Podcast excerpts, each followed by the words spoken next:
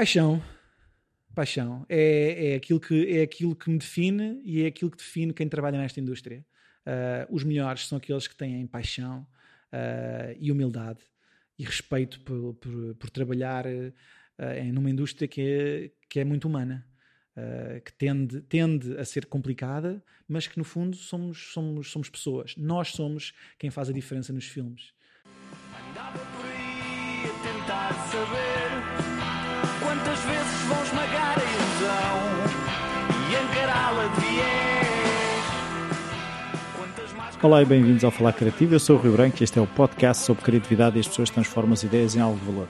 O convidado desta vez é o Carlos Conceição, é um artista dentro da área dos efeitos especiais eh, nos filmes e ele foi-me sugerido pelo Pedro Andrade, também eh, artista dentro destas áreas.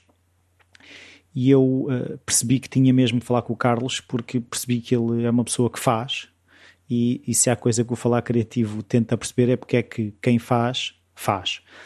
Foi um enorme prazer uh, conversar com ele, foram mais de duas horas. Depois, quando comecei a, a, investigar mais sobre ele, percebi que tínhamos algumas coisas em comum, como, por exemplo, ter andado na mesma escola secundária, como ter partilhado uh, durante uns tempos a paixão pelos cães, quer dizer, a paixão continua, mas estivemos envolvidos nas modalidades e foi muito engraçado, até durante a conversa, uh, descairmos para assuntos que se calhar não tinham tanto a ver com a criatividade, mas coisas que nos diziam bastante. Até já.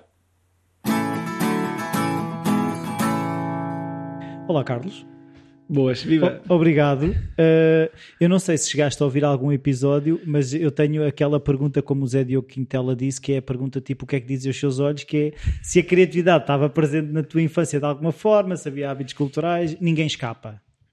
Uh, epá, sabes que eu, eu, sempre fui um gajo muito, muito criativo, especialmente coisas manuais, para brincar com legos. Pá. Eu, sou, eu sou filho único e, e sempre, sempre brinquei muito. Toda a gente se queixa que eu, que, eu, que, eu, que eu brinco muito. E ainda brinco hoje em dia. Por isso é que eu tenho não mil, mil, e um hobbies. Não, eu não cresço, eu sou uma criança. Sou uma criança autêntica. A minha mulher queixa-se muito disso. Uh, e os meus pais também. Mas eu acho que se queixam todas as mulheres por isso.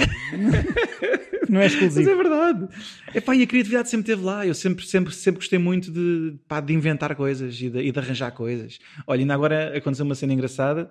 Eu, te, eu tenho um filho, tenho, tenho um filho com, com, nove, com nove meses e os meus pais foram encontrar os brinquedos que eu tinha. Porque, curiosamente, eu não estragava nada, então eles, eles conseguiram ir à arrecadação e foram buscar os meus brinquedos. Têm lá brinquedos de várias idades, não é? Então foram buscar os brinquedos porque eu não estragava, eu, eu, eu arranjava. Havia coisas do meu pai que estavam estragadas, que ele guardou, Uh, e que eu arranjava. Portanto, eles continuam a ter aquilo religiosamente lá guardado. Então era quase um, um, aborrecimento que tipo, eu tenho que fazer alguma coisa, tenho que estar entretido, era isso? É para brincar, brincar. Filhos únicos, o que é que um filho único faz? Senão, não tem um senão, irmão para andar à pancada, ou uma irmã, não é? Exatamente. Tem que, tem que arranjar hobbies, tem que arranjar distrações. Então ia ser mecânico, era isso? o teu sonho era ser mecânico, de arranjar coisas? Não. É pá, sempre gostei muito de arranjar, mas. Uh, acabei por, acabei por não seguir essa, essa vertente. Está bem, mas naquela pergunta que fazem a todas as crianças, tu, tu ias ser o quê? O que é que tu ias ser quando fosses grande? É pá, olha, um, aquilo que, que, a minha vocação sempre, sempre indicou era mais ciências uh, e, e, e, especialmente computadores. Quando apareceram os computadores, epá, eu adorei. Eu comecei com um Spectrum do meu pai. Qual Foi a primeira coisa. Sim, sim, sim. Foi o meu um gravadorzinho. É pá, que lindo, meu lindo. Estar, estar meia hora à espera que o jogo carregasse. e depois dava erro.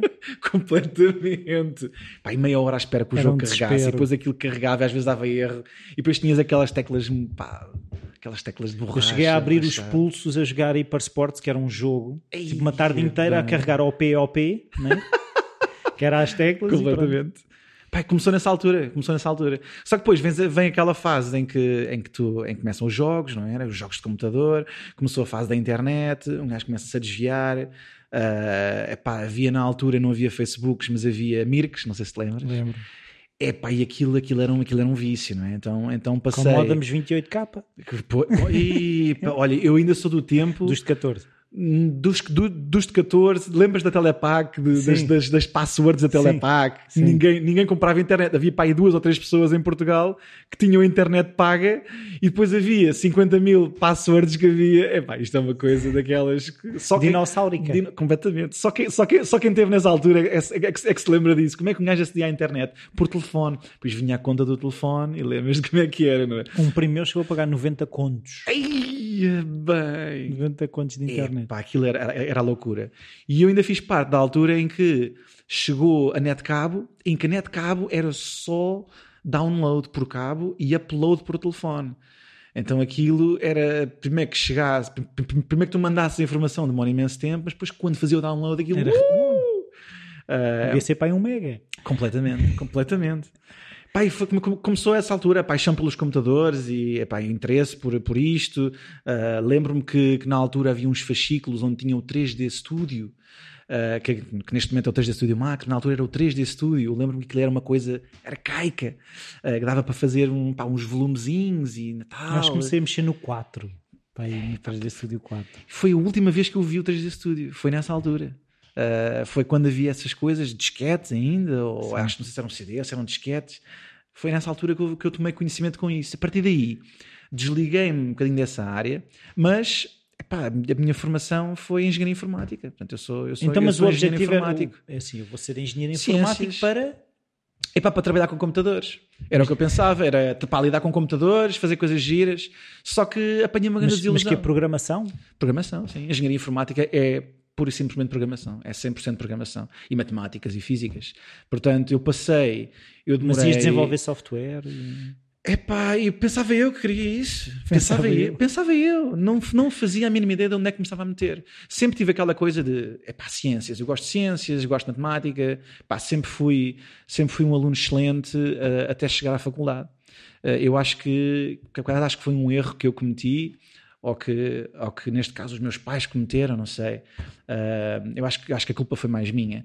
Foi que eu sempre fui muito bom aluno uh, antes de chegar à faculdade. Cheguei à faculdade, estava cansado daquilo. Estava cansado de, tanto estudar e enquanto que tu pá, no ensino secundário tens professores bons que, que passam paixão por aquilo que que estão a fazer, na faculdade é o oposto. Os professores não valem nada. são os São maiores. génios. Pois é. Não valem nada como professores. Tive dois ou três que eram, que eram bons e que, pá, que via-se mesmo que gostavam daquilo. Os outros chegavam ali e debitavam qualquer coisa que de interesse para os alunos é zero. Portanto, na faculdade, pá, eu, eu fiz um drift autêntico. Foi, e- foi sofrível. Completamente, foi, foi horrível, foi horrível. Foi a pior coisa que eu fiz. Foram, foram uns tempos espetaculares porque conheces, conheces muita gente, divertes-te imenso, uh, passas muito tempo com, com, com, com malta e vai, vives experiências únicas, mas epá, para mim foi um, foi, um, foi um caos, porque aquilo que era o, o- core daquele curso era programação.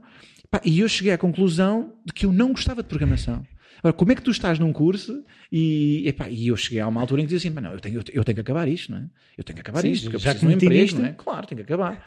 Um, Mas e já começavas a cheirar outras coisas? Epá, olha, aqui- aquilo que, aquilo que mais gozo me deu fazer foi computação gráfica.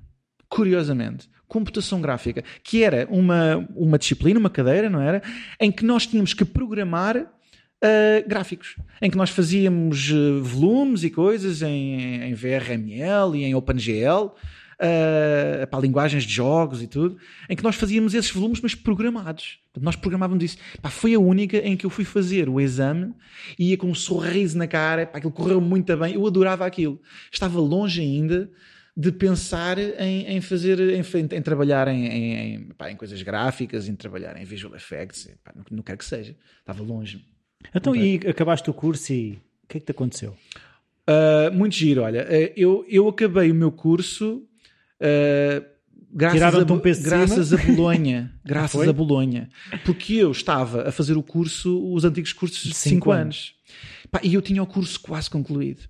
Agora estás a imaginar uh, o curso quase concluído, pá, faltam-te para aí duas ou três, epá, e tu não queres fazer aquilo. Um, e entretanto conheci, epá, isto mais uma vez, um dos meus hobbies, um dos meus hobbies favoritos e que ainda hoje é, é radiomodelismo. Portanto, eu, pá, eu, tinha, eu, tinha um clube de radiomodelismo, fiz radiomodelismo durante muitos anos, várias escalas. Uh, epá, fui, fui a campeonatos do mundo, fui vice-campeão do mundo duas vezes de, de, uma, de, de, uma escala. Pá, os melhores amigos que eu tenho, pá, filos, na, filos no radiomodelismo.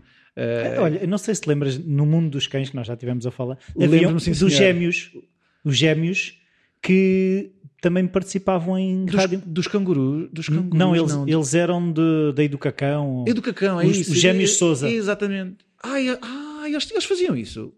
Eles faziam radiomodelismo também. A sério? A sério? Não sabia. O Paulo Souza? O Paulo Souza. Faz radiomodelismo. É, Paulo, Paulo Souza.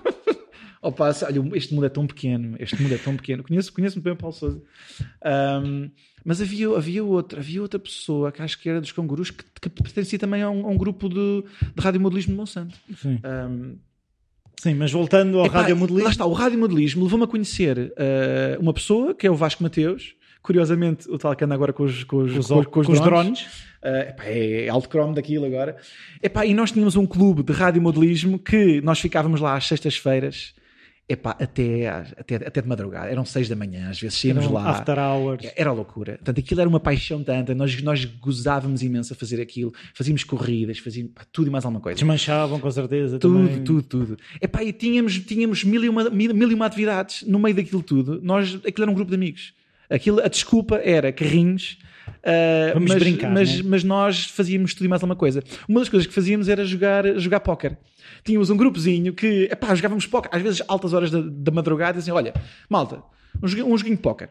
Então o Vasco pertencia a esse grupo que gostava, gostava muito de jogar póquer, uh, então fazia, fazíamos isso. E durante um dia, durante, durante um jogo de póquer, eu perguntei-lhe, olha lá, meu, epá, eu já vos conheço há anos, eu não faço a mínima ideia do que é que tu fazes, meu. o que é que tu fazes da vida? Pá, e ele vai, saca do telefone, e diz-me assim, eu vou-te mostrar. Pumba, mostra-me uma imagem. Eu olhei para aquilo e disse assim, ah, és fotógrafo. E ele, epá, muito obrigado pela parte que me toca. é o melhor elogio que tu me podes fazer. Uh, mas não, eu não sou fotógrafo, eu trabalho, eu trabalho em, em, computação gráfica, eu faço, eu faço 3D, faço visualização de arquitetura. E eu, uou, wow, estás-me a dizer que isso que está aí é feito em computador?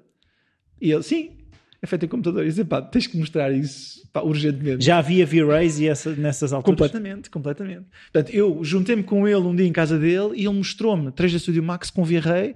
Ele construiu ali rapidamente uma cena fotorrealista pá, e caiu uma ficha, caiu uma ficha instantaneamente. Diz assim, é isto.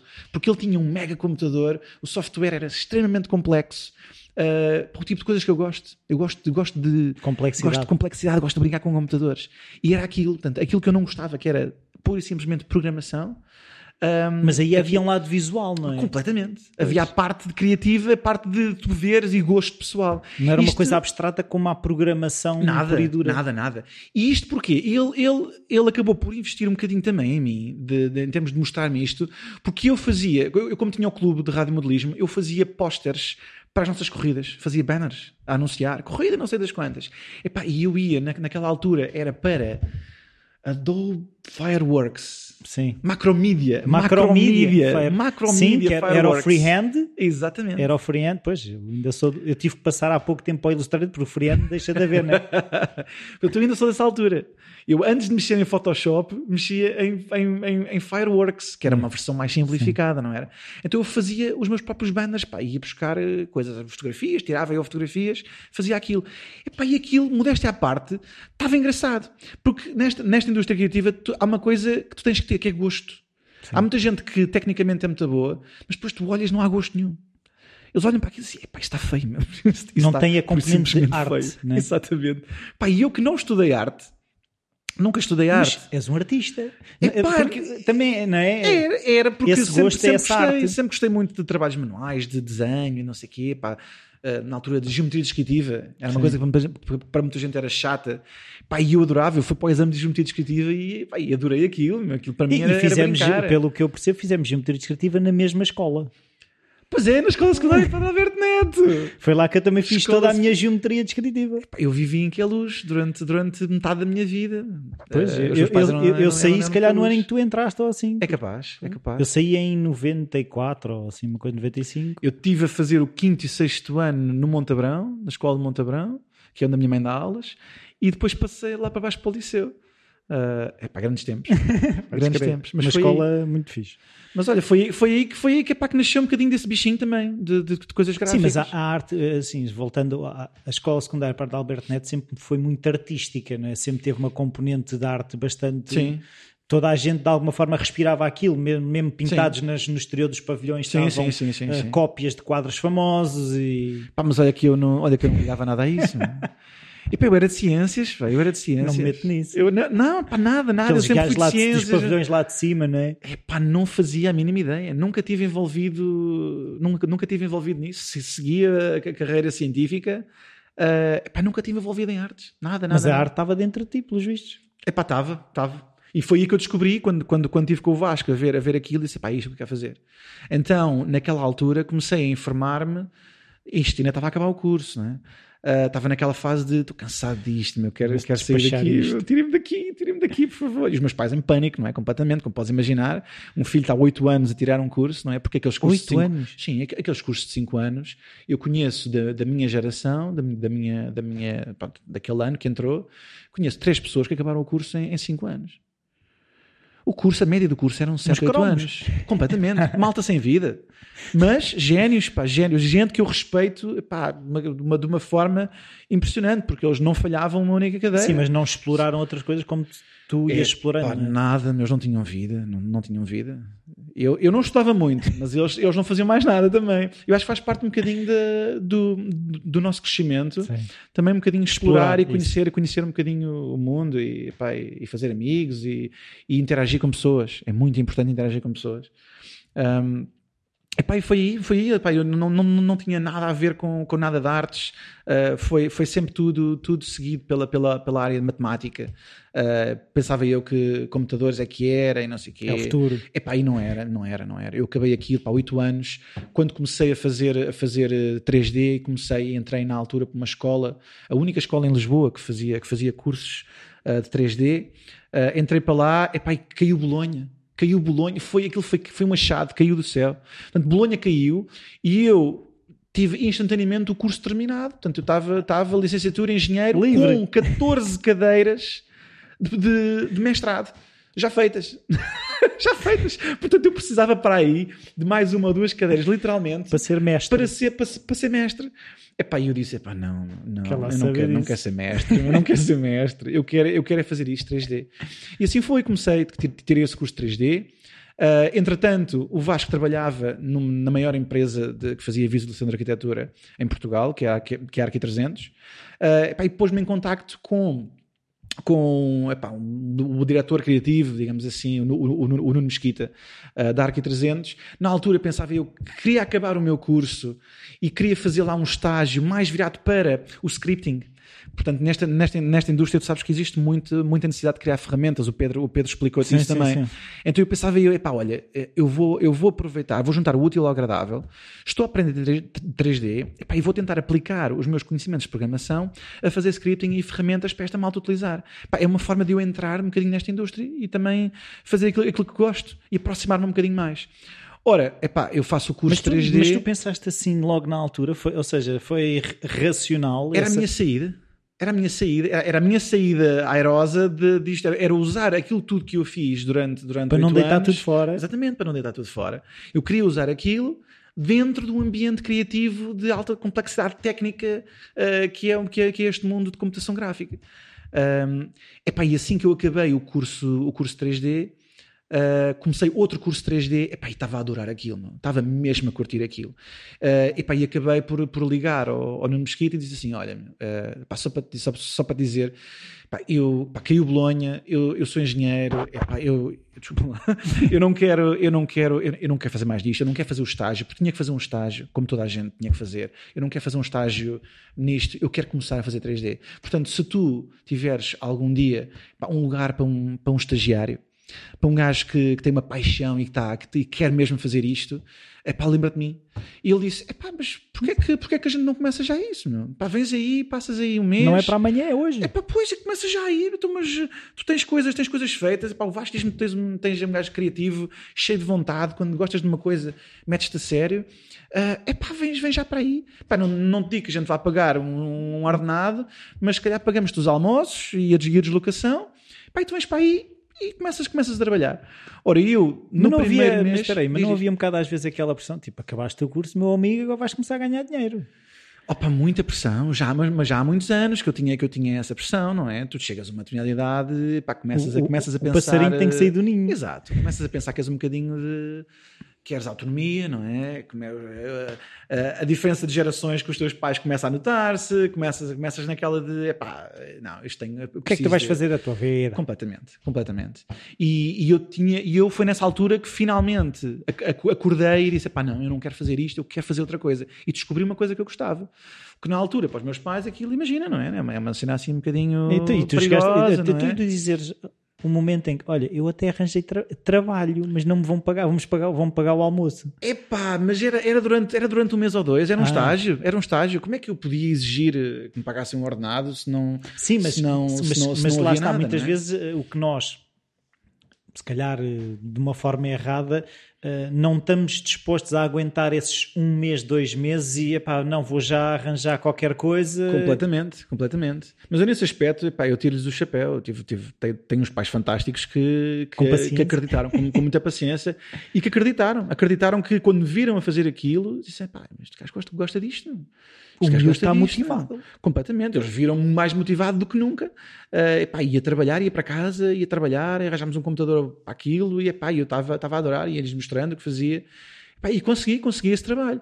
Curiosamente, nesse trabalho, ao fim do primeiro mês, vieram ter comigo e disseram assim: Olha, só para te avisar que nós afinal vamos te pagar este mês, porque o trabalho que tu fizeste aqui não é trabalho de estagiário, é trabalho muito válido. Pá, tu estás a trabalhar num filme eh, para um cliente, o cliente está super satisfeito com as imagens e tu fizeste, é para trabalho aqui que tem que ser pago. Tem que ser pago, porque é, é, é- é muito bom. Ah, portanto, nós vamos começar a pagar. Portanto, está aqui, pagamos do mês passado e vamos começar a pagar agora. Uou! Uh, epá, foi aí, foi aí que começou, foi aí que começou. Epá, e eu dei tudo, eu dei tudo. Eu quando gosto de uma coisa, epá, aquilo vai até ao fim. Uh, e dei tudo, dei, dei tudo o que tinha, cresci rapidamente. um, sempre, sempre tentei uh, ver qual é que eram as novas tendências. Aquilo havia sempre uma, uma tendência mais clássica de uh, as coisas têm que sair do render perfeitas. Uh, ir a, e fazer pós-produção, ir a Photoshop era uma coisa considerada quase como batota. Pois, eu, eu, eu ainda sou desse. Eu sempre, eu também cheguei a fazer 3Ds de arquitetura e, e eu, quando, quando de repente alguém me disse, "Então, mas tu, aquilo sai dali e depois vais ao Photoshop. Tu vais ao Photoshop. Pois. Epá, e foi essa, foi foi um essa escândalo para vertente mim. que, que, eu tentei, que eu tentei beber. E, pá, e o Vasco era um, era um artista do Photoshop. Aquilo, as coisas que saíam do render estavam é muito boas. E epá, era considera- havia muita gente que considerava batota. Eu também considerava. Epá, mas não é. Não é porque depois tu olhas para uma imagem que sai do Photoshop eh, e tu dizes assim, mas isto é real. Isto é real, isto é uma fotografia. Sim, uma vez, eu também uma vez mostrei uma imagem que fiz. Quando comecei a brincar com o V-Ray, mostrei uma vez uma, uma imagem e, e a pessoa, mas isto não é uma fotografia. Não, isto é um 3D. Exatamente. Epá, é a melhor coisa que se podem dizer. Mas sabes, sabes porquê? Porque tem temos sempre aquela coisa de que o 3D tem que ser perfeito, não é? Mas a realidade Não é, é feita perfeita. de imperfeições. Tudo, tudo na vida, não é? Nós temos que fazer uma parede branca. Pá, uma parede branca não é branca. Aí é que está. Está, epá, é, é, é tudo, tudo, todos os pormenorzinhos que a gente possa sujar e estragar, efeitos de lente, pá, tudo, tudo, tudo, transforma aquela imagem em algo que- credível. Tu olhas e dizes, não, eu acredito que isto está aqui. É perfeito? Não, mas não tem de ser. Lá está, é, é real. Pois eu tive Eu uma professora de é desenho real. que me disse que muitas vezes para dizer a verdade temos que mentir no desenho. Completamente. Porque, porque, eh, nós sabemos teoricamente que aquela parede é direitinha, mas para ela parecer real ela tem que ser ligeiramente torta. Completamente. Completamente. Pá, e, foi, e foi, neste, foi durante este processo de, de, de fazer 3D que eu me apercebi que a parte que me dava muito gozo era ir ao Photoshop. Era ir ao Photoshop e dar aquele. Era aquele batutice. era batutice, era, era, era, era mesmo. Eu tinha, eu tinha uma, uma, uma macro que eu tinha no Photoshop que por vezes eu tinha pá, dois minutos para submeter uma imagem para, para, ser, para ser vista. E eu em dois minutos eu ia ao Photoshop e tinha uma macro que eu fazia ahm, em que os níveis e- ajustava aquilo só me dava os, os passos ou seja aquilo nunca, nunca aplicava coisas já pré-definidas. Dava-me era caixas de diálogo onde tinha as ferramentas todas que eu queria para ajustar. Então eu pumba carregava play e ia-me a todos os pormenorzinhos que eu gostava e eu ajustava à mão até aquilo ficar no ponto que eu gostava Epá, e a imagem, tu olhavas para a imagem original e a imagem com pós-produção, epá, escolhias sempre, escolhias sempre a imagem com pós-produção. Uh, qual é que era o problema? Uh, isto eram, eram imagens, eram stills, não eram? Eram, eram, eram, eram, eram imagem, eram uma frame. Nós, nós fazíamos filme. Uh, Tinhas que fazer para todos. Exatamente. Então tínhamos uma equipa de compositores que na altura não se chamavam bem compositor, não havia bem essa noção. Em Portugal não há muito essa noção de, de composição. Pois, mesmo, mesmo quando eu entrevistei o Pedro, essa questão da palavra em si. É uma coisa que não, pá, não, não, não há em Portugal. Não, não, há, não, não há malta a considerar-se compositores em Portugal. Uh, ninguém sabe bem o que é isso. 3D é artists, 3D artists há sim, muitos. sim.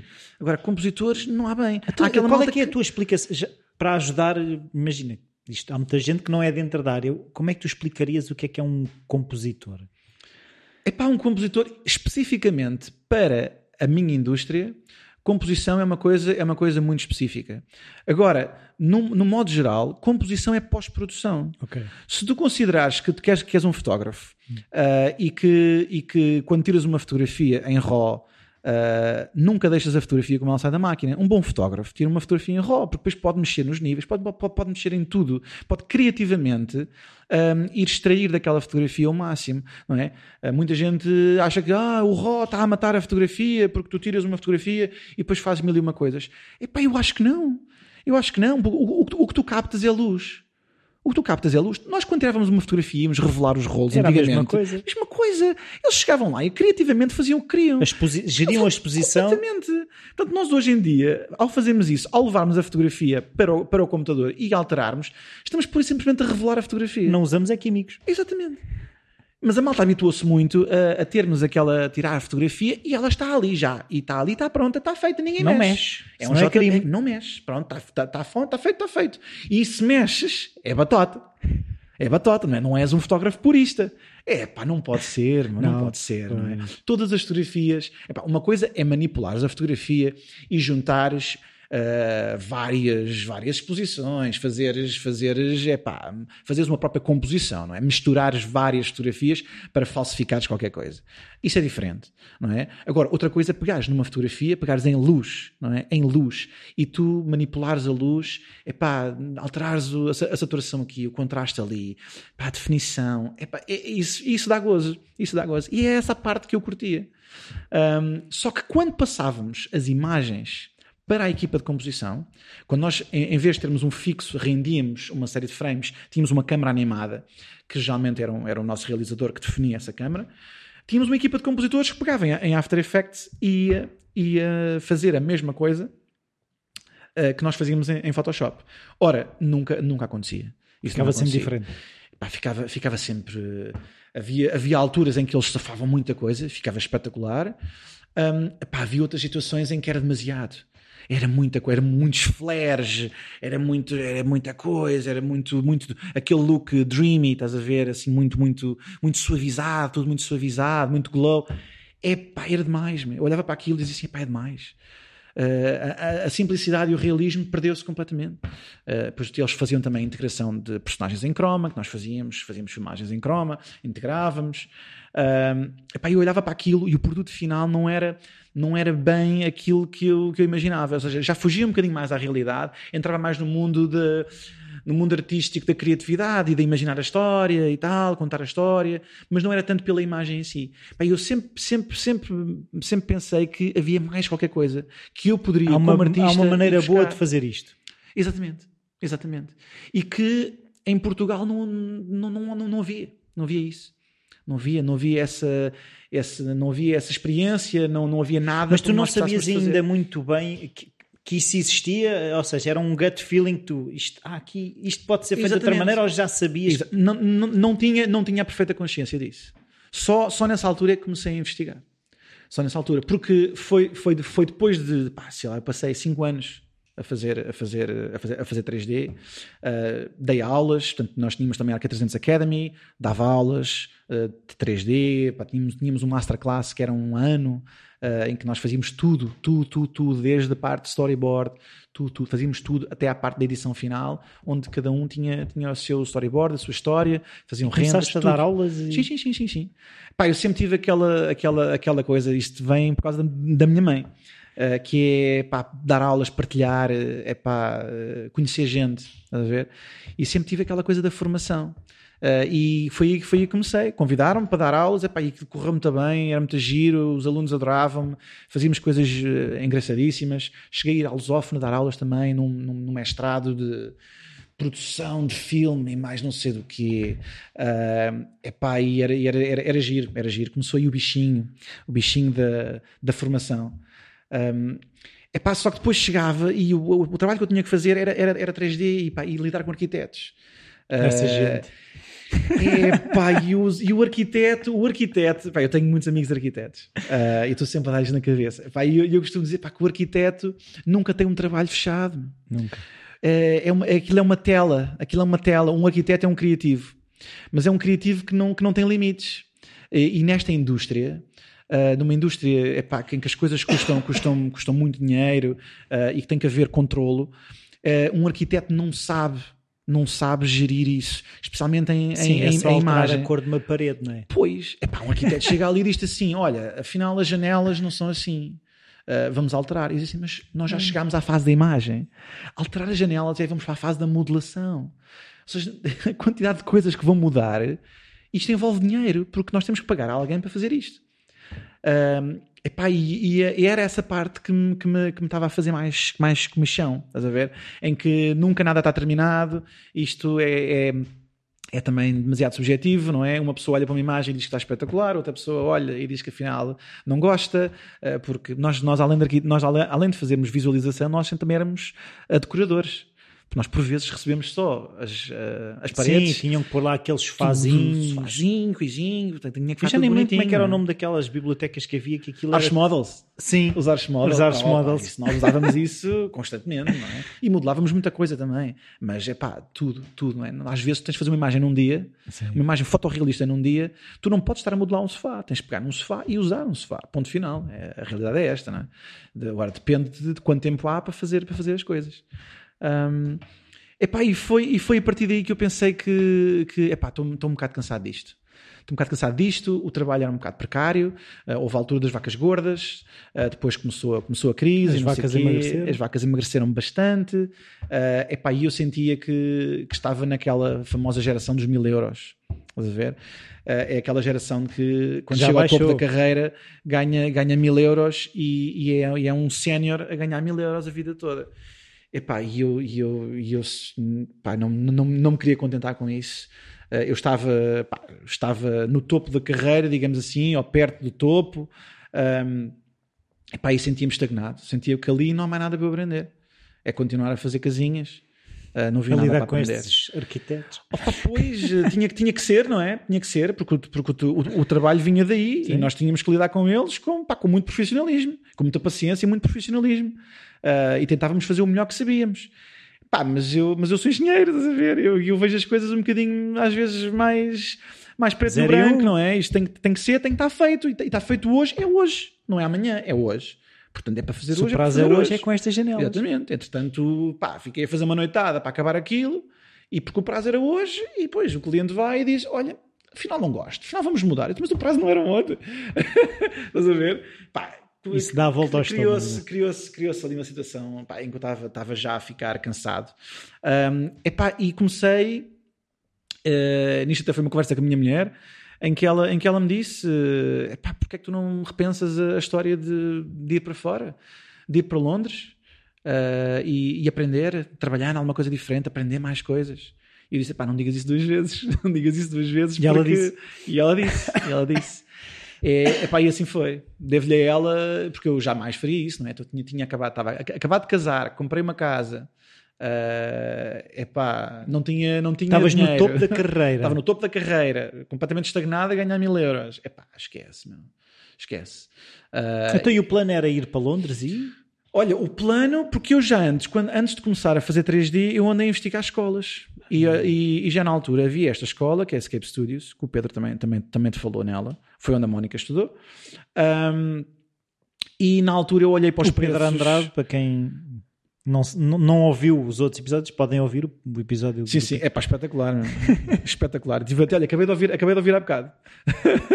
Também fala pelos cotovelos. é espetacular. Um, então, uh, já na altura tinha visto essa possibilidade, só que os preços eram proibitivos. Pois foi o que o Pedro referiu também. Completamente. Estamos a falar de um, de um curso que custava 15 mil euros. Falar uma coisa que, que está na, na, pá, à volta disto, pá, 9, 10, dependendo de, de, se queres um, a versão estendida ou a versão mais curta, epá, começa, começa nos 10 e acaba nos 15. Olha, faça-me aquela é, versão dos 500 euros. Pois.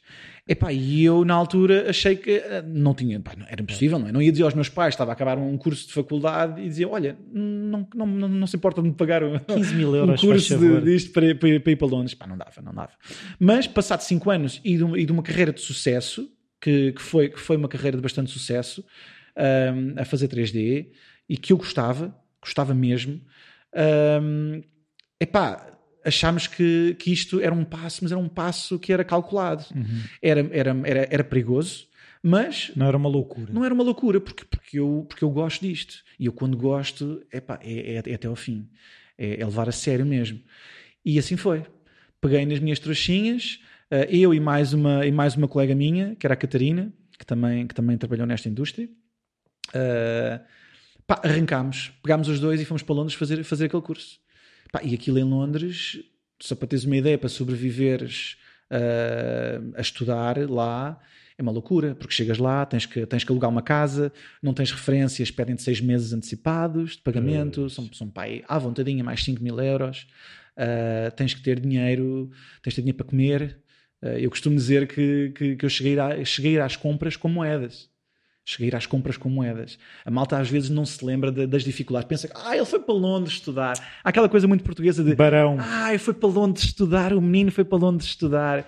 A malta não faz a mínima ideia da dureza que aquilo é. Foi um investimento pessoal uh, e de uma dureza que eu, epá, que eu, que eu não, não recomendo a toda a gente. Só recomendo àqueles que têm estofo, que têm estofo para isto. Porque viveres, pá, passares de viver num, num num, numa casa, estás à vontade, tens, tens, tens três ou quatro quartos em Portugal e tens um carro para viveres num, num ninho de ratos.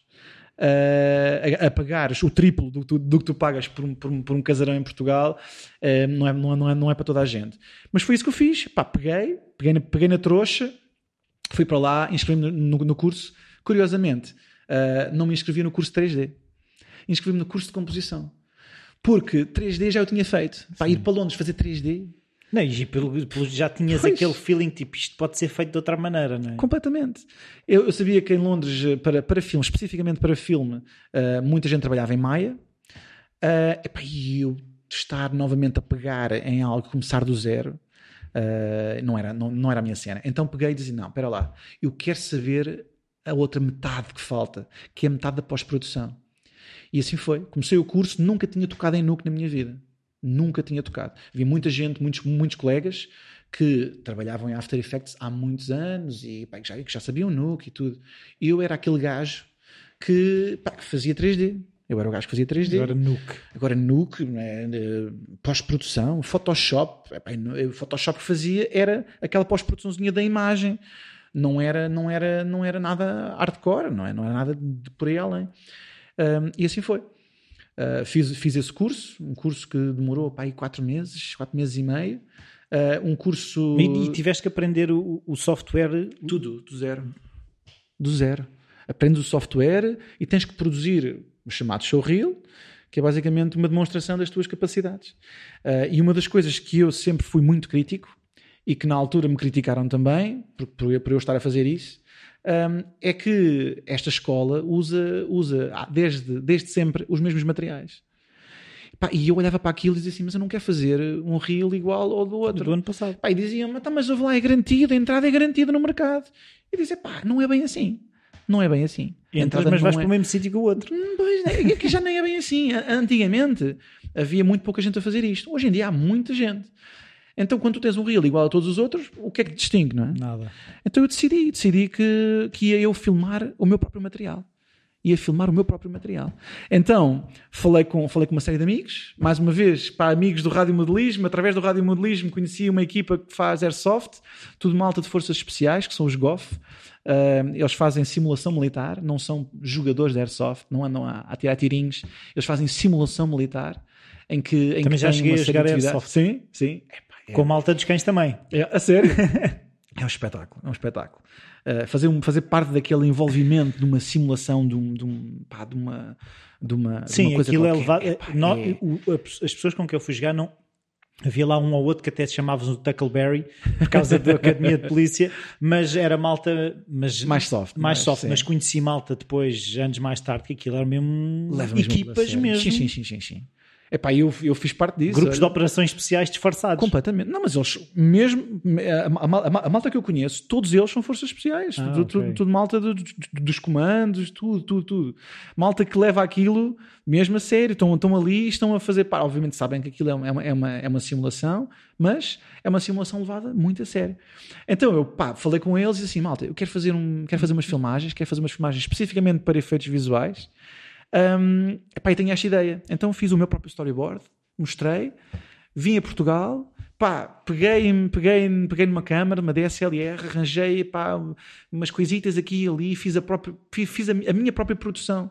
Tudo, desde, desde trazer a malta, arranjar catering, comida para aquela malta comer, pensar em, em, em ser cameraman, ser realizador, uh, luzes, tudo. Mas o que é que tu tudo, sabias tudo. disso para te... Epá, sabia, sabia pouco, sabia pouco, sabia pouco, mas estudei. Enquanto que a maioria das pessoas estava lá naquela de os exercícios das aulas, eles pegavam e diziam: Pronto, este está, está um exercício para o real, feito. Pá, eu olhava para aquilo e dizia: Pá, não, não quero, não quero isso. Isto é fraco, isto é igual. Ah, tu queres esse? Havia sempre aquela guerrinha. Ah, é um exercício. Ah, chegou um, chegou um shot novo. Ah, eu quero este, eu quero este. Ah, tu queres este? Ah, não, então, então, então, eu não quero. E a malta me dizia, "Então, mas tu não tens plano nenhum para o teu showreel. Ah, e disse, calma. Calma que eu estou a pensar numa maneira de arranjar uma coisa completamente diferente. E assim foi. Trouxe as, trouxe as minhas imagens, na altura a escola, a própria escola uh, criticou-me e dizia, pá, mas como é que tu vais fazer isso? Como é que tu vais... Tu não tens conhecimentos para isso? E disse, não, então espera lá. Fiz-lhes uma listagem, expliquei aquilo tudo e, e, pá, e o, lá o, o, o- diretor da escola, na altura, disse-me, pá, eu acho que tu devias fazer isto. eu acho que tu devias fazer isto porque tu tens aqui tudo planeado. Tens tudo planeado, sabes, câmaras, settings, eh, tudo. Portanto, Eu pá, estive a estudar. Eu fui para Londres, eu não fui brincar, eu fui trabalhar. Aquilo eram 10, 12 horas por dia de trabalho. ok? Não havia, Não, não havia copos. finalistas. Completamente. Eu fui para lá trabalhar. não. Eu estava a ter uma licença sem vencimento. Eu estava a ganhar zero. Portanto, eu tinha, tinha que ir para lá com um objetivo. E o meu objetivo era chegar ao final do curso com um real feito. Que geralmente as pessoas chegam ao final do curso com um plano feito. E mais dois ou três assim, com um toquezinho. Uh, epá, e eu cheguei ao final do curso com um reel feito com todas as imagens filmadas por mim. Todas. Tudo, tudo, tudo. Todos os efeitos, tudo. Foi tudo filmado por mim. Uh, pá, e foi giro, foi giro. Acabei por, no último dia em que temos que apresentar os trabalhos, apresentei um reel. Pá, não estava concluído, mas estava, estava 90%. Estava 90% concluído. E, E foi feito esse- de raiz, não é? feito tudo de raiz. Não havia uma única imagem. Ainda cheguei, inclusive, no final, tenho uma, tenho uma, tenho uma imagem famosa que é a morte do porco. Que é, epá, há, um, há, um, há um plano muito específico que, que, a, que a escola usa, eh, que, é um, que é um porco a andar e toda a gente tem que fazer a rotoscopia do porco. Não sei se sabes o que é, que- o que é, que é, o que é, que é a rotoscopia. Não.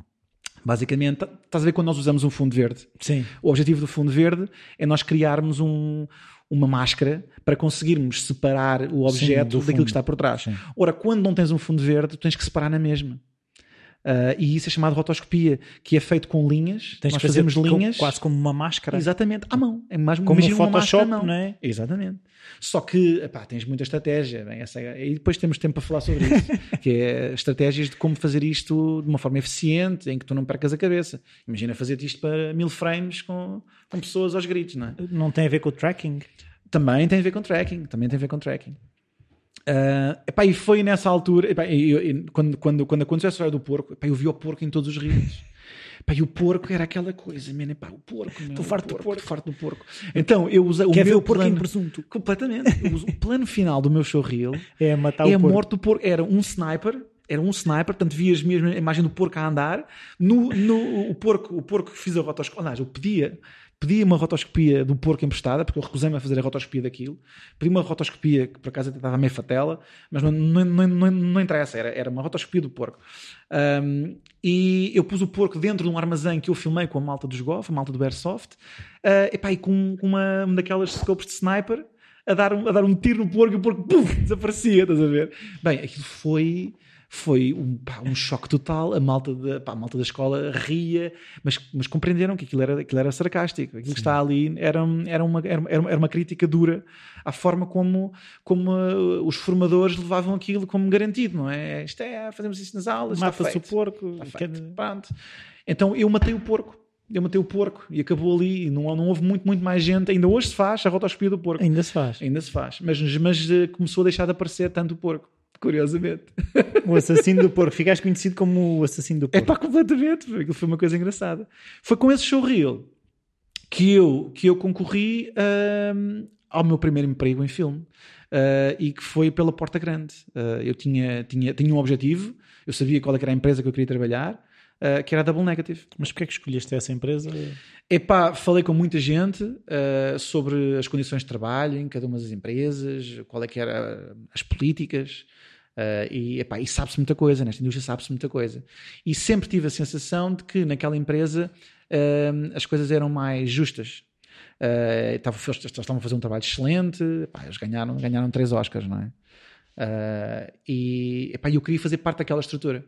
eles tinham, tinham várias facilities em Londres, havia outras empresas que eu, que eu sabia que não queria, que não queria trabalhar nelas, sabia que não queria, especialmente uma delas, não vou, não vou mencionar nomes. Eles sabem quem são. sabem quem são. Pá, não queria, não queria, porque tá, há, há, empresas que, que, são muito boas, mas têm, mas têm, mau, têm mau nome da forma como tratam, como, as, como pessoas. tratam as pessoas. Pá, e eu. E eu Tratam-nos como mais um computador. É Exatamente. É e eu sempre tentei um bocadinho epá, lutar contra isso. Então sabia que era aquela empresa que eu queria e foi aquela, uh, foi aquela que eu enviei. Uh, enviei para, aí, para duas ou três, mas, uh, mas era, era, aquela, era aquela que eu queria, era aquela que foi o meu target. E assim foi tinha ido fazer um estágiozito, uh, um estágio, não, não, acho que foi um mês ou um mês ou um mês e meio de trabalho a uma outra empresa pequenina que era Electric Theatre. Foi um espetáculo, uma empresa de, de três, três amigos que trabalhavam na indústria e que, que estavam todos no, no, topo de carreira e quiseram montar a sua própria empresa. Pá, então tinham desde um cão, tinham guitarras, de manhã lá, estávamos a tomar um pequeno almoço, estavam eles a, a fazer o seu jam na guitarra, é pá, muito bom. E quando estava nessa empresa, ligaram ligaram-me Double Negative a, a, convidar para ir a uma entrevista. Eu ainda nem sequer tinha, só para ver, eu nem sequer tinha número de telefone inglês. Então. Eu tinha o meu número de telefone português, pá, porque pá, não tinha dinheiro para estar claro. a pagar no, telefones, eu não tinha telefone. Eu tinha o um computador em casa, era pela internet que, que, que ligava para casa. Então mandaram-me um e-mail a dizer: Olha, uh, nós precisamos do, do teu número inglês para te ligarmos, não. queres convidar para uma entrevista. Bem, ofereçam-me um telefone. Eu saltei da cadeira, fui correr diretamente a uma loja e disse assim: Vocês têm dois minutos para me arranjar um número telefone, telefone mais barato que tiverem aí, pronto a funcionar, que eu preciso fazer a chamada da minha vida. e eles, ok, ok, arranja-te aqui um telefone já. E assim foi. Pá, assim foi. Fui contratado pela, pela Double Negative. Fui à entrevista e disseram-me que realmente aquilo que fez sobressair foi o facto do meu reel ser diferente de todos os outros. Pois, claro. Uh, e, e, foi isso que me deu o meu primeiro trabalho. Eu nem sequer tinha o reel concluído ainda. E enviei um reel sem ser concluído. Então, que é um mas, erro brutal. Tá bem, mas então mas tinha, é... tanto, tinha tanto skill lá, né? tinha, tinha tanto skill e tanto gosto que, que eu achei que, epá, eu vou arriscar. Se fosse hoje, não arriscava. Mas naquela altura arrisquei. Faltavam-me faltava 15 dias de rotoscopia, basicamente, que é uma coisa que demora muito tempo a fazer, mas estava lá. O trabalho estava todo lá. E... Ou seja, tu, no fundo aquilo era uh, um, catálogo do que é que tu eras Sim, capaz de fazer. Completamente, completamente. E estava lá, epá, tu num reel que tu consegues por vezes, por vezes ver, ver ambição, consegues ver gosto. E quando estás numa posição destas, experimentação, junior, não é? Exatamente. Um, quando estás numa, numa posição destas, em que, em que estás a começar a tua carreira, as pessoas sabem que tu não sabes muito. Portanto, é muito à base de potencial do gosto que as pessoas veem ali. Sim, mas também já haviam alguma, algum domínio técnico. Sim, sim, sim é? sem dúvida. Sem já dúvida. havia domínio técnico. Completamente. E vontade. E acima de tudo, vontade de não esconder as coisas. Porque em composição há, há, há tarefas que são mais chatas de fazer e que demoram muito a fazer e as pessoas tendem a fugir delas. Uh, a tal rotoscopia que eu estava a falar. Uh, então tinha muitos colegas meus que diziam: Não, não, eu não quero fazer isso. Eu não quero começar por aí. Eu quero começar por composição logo, quero fazer composição. E eu disse: Ok, tudo bem. Epá, eu não, eu vou fazer o contrário. Eu vou fazer um plano mais difícil que eu tenha filmado, vai ser o plano em que eu vou fazer a rotoscopia. Que foi epá, de um gajo a correr, a fazer um zigue-zague, a correr, a fazer uma, uma progressão. Epá, e eu disse: Não, é este que eu vou fazer. Demorou-me demorou-me dois meses a fazer aquilo. Uh, aquela rotoscopia, a acabar aquilo, porque na altura, quando eu submeti, tinha para aí 40% feito. Depois demorou-me tempo a acabar, mas acabei. Uh, então, então porque, mas uh, tu, é assim, tu metes-te em buracos fundos uhum. para aprender a cavar ou... Completamente. Opa, era um objetivo, era a minha estratégia, era um bocadinho diferente dos outros. Eu queria, eu queria começar por baixo. Eu tinha, tinha, tinha, tinha clara sensação de como é, que, como é que se podia começar naquela indústria. Uh, e é pela parte mais difícil, que é começar do, do zero. És ninguém. E foi isso que eu fiz. Eu comecei do zero a mostrar que eu, no zero, era o melhor a fazer aquilo. Sou o melhor zero que vocês Exatamente. O melhor zero que vocês conseguem encontrar. Está aqui, eu consigo fazer isto e sei fazer isto. E a verdade foi essa. Puseram-me o computador à frente e eu, não, e eu no primeiro dia estava, estava, estava a finalizar a tarefa que me tinham posto à frente. Quando geralmente tu começas nesta indústria, pá, a primeira pessoa chega lá no primeiro dia, ui, primeiro, primeiro que aquilo arranque, não é? Há muita coisa para compreender, né? Quando chegas a um, um sítio novo, tens um pipeline, tens uma estrutura, tens a forma como a empresa faz, tens um software com que a empresa usa.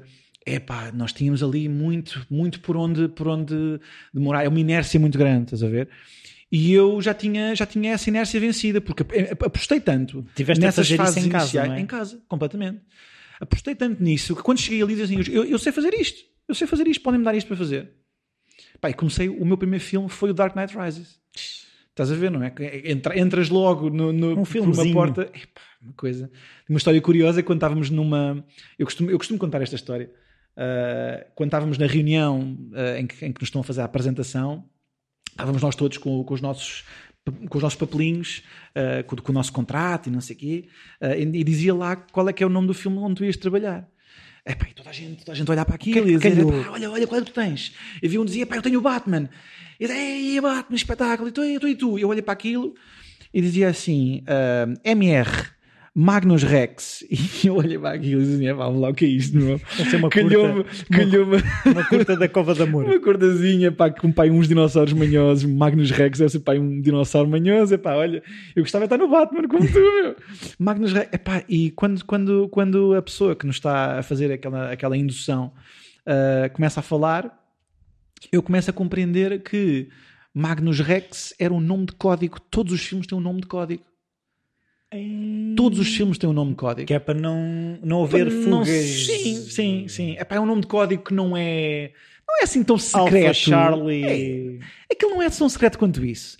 Mas, mas é um nome de código, portanto, ninguém se refere a um, Star Wars como, Star, Star Wars. Wars. estás a perceber? É, é, a quinta do tio é, Manel. exatamente, é, é, é, há sempre qualquer coisa. Portanto, o Dark Knight Rises era, era Magnus Rex. Basta lá saber porquê. Nunca ninguém, alguém inventa, nunca ninguém sabe porquê. Mas pronto, epá, foi, foi, esse, foi esse o primeiro. Epá, e a partir daí epá, foi James Bond, foi Total Recall, foi, foi Thor, uh, epá, 30 por uma linha. Foi uma, foi, uma, foi, uma, foi uma progressão muito interessante. E tu e... nunca paraste para tipo, epá, onde é que eu já estou? Porque, no fundo, é assim: aquele miúdo que estava a sofrer, a acabar o curso de computadores, depois foi salvo por Nossa Senhora de Bolonha. Nossa Senhora de Bolonha, isso é muito bom. É muito e de bom. repente estás a trabalhar no Batman e no Skyfall. E... Epá, é, é, é um sonho. É, aquilo, aquilo que estava a acontecer era um, era um sonho para mim, porque era, era Mas o culminar... Mas tu deliciando com as pequenas conquistas ou era Completamente, tipo... completamente. Qualquer coisinha que... Epá, não, quando nós entramos nesta indústria, ganhamos muito pouco. Muito pouco mesmo. Em, em Londres, quer dizer, se comparares com Portugal, claro. é muito. Mas tu, para sobreviveres em Londres, aquilo, aquilo era no limiar da sobrevivência. Ok? Portanto, o primeiro ordenado é o limiar da sobrevivência. Uh, epá, portanto, aquilo que nos agarra é, é, é, estas pequenas conquistas, é o trabalhar nos filmes, é o ver o nome nos créditos. No, no fim dos créditos todos está lá o nosso nomezinho, é ter uma t-shirt de, de, de, do filme, estás a ver? É pá, olha, pá, olha uma t-shirtzinha. esta por acaso foi das poucas que, ofereci, que, que, eles oferecem. Não, esta por acaso foi comprada. Esta por acaso foi comprada. Mas hum, pá, são as pequenas coisas da vida, pá, que a gente veste a camisola, a gente gosta mesmo de, daquilo que faz. Uh, epá, e era isso, era, era, era, era o ver, epá, trabalhar, o primeiro filme com que eu trabalho, só para ver a responsabilidade, um, aquilo foi filmado em película de 70mm pelo Christopher Nolan, película de 70mm IMAX, que é uma, uma coisa em extinção. Existem três câmaras no mundo de filme IMAX e ele partiu uma delas a filmar aquele filme. Ele é o único gajo que mantém a, a Kodak a, a, produzir película, porque aquilo, Para ele. aquilo para ele, basicamente para ele. Há meia dúzia de gajos no mundo que utilizam película, porque neste momento é demasiado caro. E fazer a, pá, a passagem da, daquele, fazer o scan todo daqueles, daquela, daqueles pedaços de filme, é para o trabalho que envolve, pá, especificamente IMAX em filme, é uma loucura. Nós trabalhávamos com imagens de 5.6 capas de resolução. 5600 pixels por qualquer coisa, é tipo um quadrado gigante que o teu computador E os computadores consegue... a arrear, completamente. a deitar fumo. Eu só conseguia ver 20 imagens de seguida. Eu não conseguia fazer o load da, da, da minha plate toda. Não conseguia. Só via 20 imagens de seguida. Então, já agora aproveitar, descreves um bocadinho o, o que é que é o teu trabalho nessas coisas, porque estamos aqui a falar, mas o que é que no fundo faz? Tu sentas, o que é que te chega, o que é que sai? Olha, é, é, é, uma, é uma longa história. É, o Pedro já te, já te contou esta, esta, esta história uh, e é, pá, é uma história muito engraçada. Nós, nós, em termos de composição, nós somos o fim da linha de montagem uh, de, de, uma, de, uma, de uma indústria que é muito especializada, em que cada um de nós tem a sua tarefa para fazer. Uh, e que toda, todas, todas essas tarefas se interligam, tem que haver uma comunicação imensa. e nós, basicamente, somos o, o, o os últimos a tocar num plano antes de ele ir para, para, para, o, para o cliente. Uh, e isso é de uma responsabilidade imensa. Uh, ora, e além do, que eu, do que eu me lembro do que o Pedro também referiu, é um bocadinho uh, vocês têm que salvar tudo. Ou seja, pode vir mal. Se vier é, mal, tem que Não tem, interessa, tem que mas bem. vocês é que têm que salvar. Temos que arranjar uma ah, solução. mas isto devia ter vindo. Temos pena. Temos que arranjar uma solução. Epá, só para teres uma ideia, existem, existem sei lá, uns, uns 10 departamentos dentro disto. Uh, pá, um filme começa, começa antes das filmagens. O nosso trabalho começa antes das filmagens. Vocês, Nós, sem sim, sim, nada sim. filmado, já estão sem a trabalhar? nada filmado, acontece uma primeira fase e agora, agora estou envolvido nisso porque, porque sou, sou, sou head of department uh, e, e, estou envolvido na, naquilo que acontece antes do filme, antes do filme chegar, que é na disputa entre as empresas para conseguir o trabalho para si. Ora, antes do filme começar, existe um script Uh, nós por vezes temos que olhar para um script e, e, e imaginar é quantos, vai... quantos planos é que vão acontecer, quantos, quanto é que vai custar isto. Que trabalho é que vocês vão ter de fazer? Exatamente. Sem ainda saber muito bem o que é que é, mas vocês vão ter que imaginar o que é que poderá Completamente. ser. Completamente. Portanto, há essa primeira fase de imaginação. Essa imaginação depois é, trans, é transformada para um, para, um, para, para um storyboard, onde já existe uma série de quadros-chave uh, que nos dão a, a, ideia de qual é que é, o que é que, em que é que aquele, aquela história que está num script muito curtinha vai dar em termos de filme. Um, e depois é que, é que, é que começa fisicamente um, a, parte, a parte da filmagem. Ora, quando existe isto, já existe gente a fazer modelação. Ok? Por vezes, por vezes Mas existe, a coordenação, existe ou seja, quem está a filmar já está a pensar com vocês, vocês estão articulados? Epá, existe, existe uma, uma, primeira fase que é concept art, em que alguém desenha, uhum. alguém desenha em Photoshop e faz, faz estes quadros lindíssimos uh, de cada uma de cada Ou uma como a Carla Ortiz continua a pintar a óleo. Completamente, completamente. Bem, malta que faz concept art são, pá, são, são, são geniozinhos. Eu, eu fiquei a conhecer melhor este universo dos concept art quando fui ao THU. Uhum. E aí é que eu percebi bem o impacto que têm os concept artists nos muito, filmes. Muito importante. Pá, porque faz-te faz ter uma ideia de, do que é que tu queres. Como é que tu consegues mostrar a, a, um, a um, diretor de, de, um diretor de fotografia, não é? Qual é que é o Uh, universo, a qual- atmosfera? é que- exatamente. O que é que tu queres? Porque ele pode, pode ele definir, não é? O que é que, o que é que queria. Mas a tua visão como realizador, e eu, e eu produzi agora um, um filme uh, para, para um dos meus cursos de, de composição que, que- que recentemente acabei. Convidei um realizador e um diretor de fotografia, uh, fizemos, fizemos um script, fizemos tudo desde, desde o zero. E aí é que eu me apercebi o quão importante é ter uh, um, um storyboard e concept art para cada uma destas coisas. Para nós podermos ter aquilo à frente e, E falarem todos da mesma pessoas- coisa, não é? Exatamente. Estamos a falar do quê? Estamos a falar de que plano? Sim. Estamos a falar de, um, de uma. Mas o ambiente é o um quê? landscape É verde? com umas montanhas e depois está aqui qualquer coisa a acontecer. Uh, tudo isto tem que ser imaginado. E é a partir do concept art que as pessoas se juntam, olham para aquilo e dizem assim: Ok, sim senhor, nós temos agora o concept art, temos um storyboard, vamos começar as filmagens.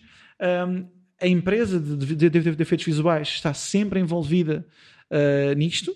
A partir do momento em que, em que te é atribuído o trabalho, tu tens sempre um Visual Effects Supervisor uh, no set que está a lidar diretamente com o realizador, com o diretor de fotografia. Com possíveis coisas que possam surgir que depois serão muito complicadas de resolver. Completamente. Uhum. Tem sempre que estar um, um, um supervisor de efeitos visuais uh, nas filmagens para cuidar especificamente, para relembrar a toda esta gente que se eles querem efeitos visuais têm que ajudar.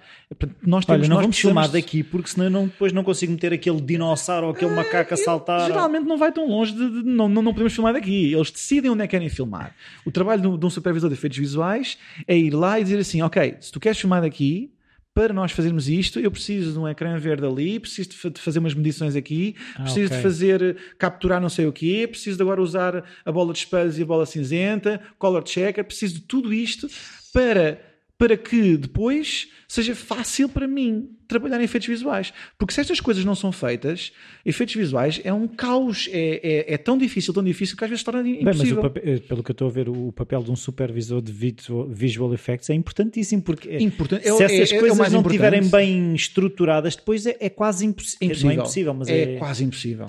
Olha, uma coisa tão simples que nós, que nós fizemos agora para o meu filme Uh, foi no final das filmagens Mas todas... o teu filme... Eu tenho um short film. Eu tenho um short film, ah! filmei, sim, comprei, comprei uma câmara de cinema uh, para os meus alunos. Eu fiz, eu fiz um filme para as minhas aulas. Mas é, é um, no fundo é um exemplo do que é que tu queres que eles façam, é Complet, é Completamente. Para, para que nós, compositores, uh, tenhamos mais respeito por aquilo que estamos a fazer, aquilo que eu fiz para os meus alunos é vamos, vamos fazer um filme eu vou fazer uma produção de um filme. Vamos falar realizadores, vamos, vamos falar fotografias. Tudo, tudo, tudo, tudo, Foi desde o momento em que, em, que, em que surgiu a história, em que eu lhes mostrei a, a história, falei com o realizador, o realizador uh, redigiu a ideia que eu tinha na cabeça da história, uh, mostrei-lhes mostrei isso, mostrei-lhes mostrei qual é que era a ideia, onde é que ia ser filmado.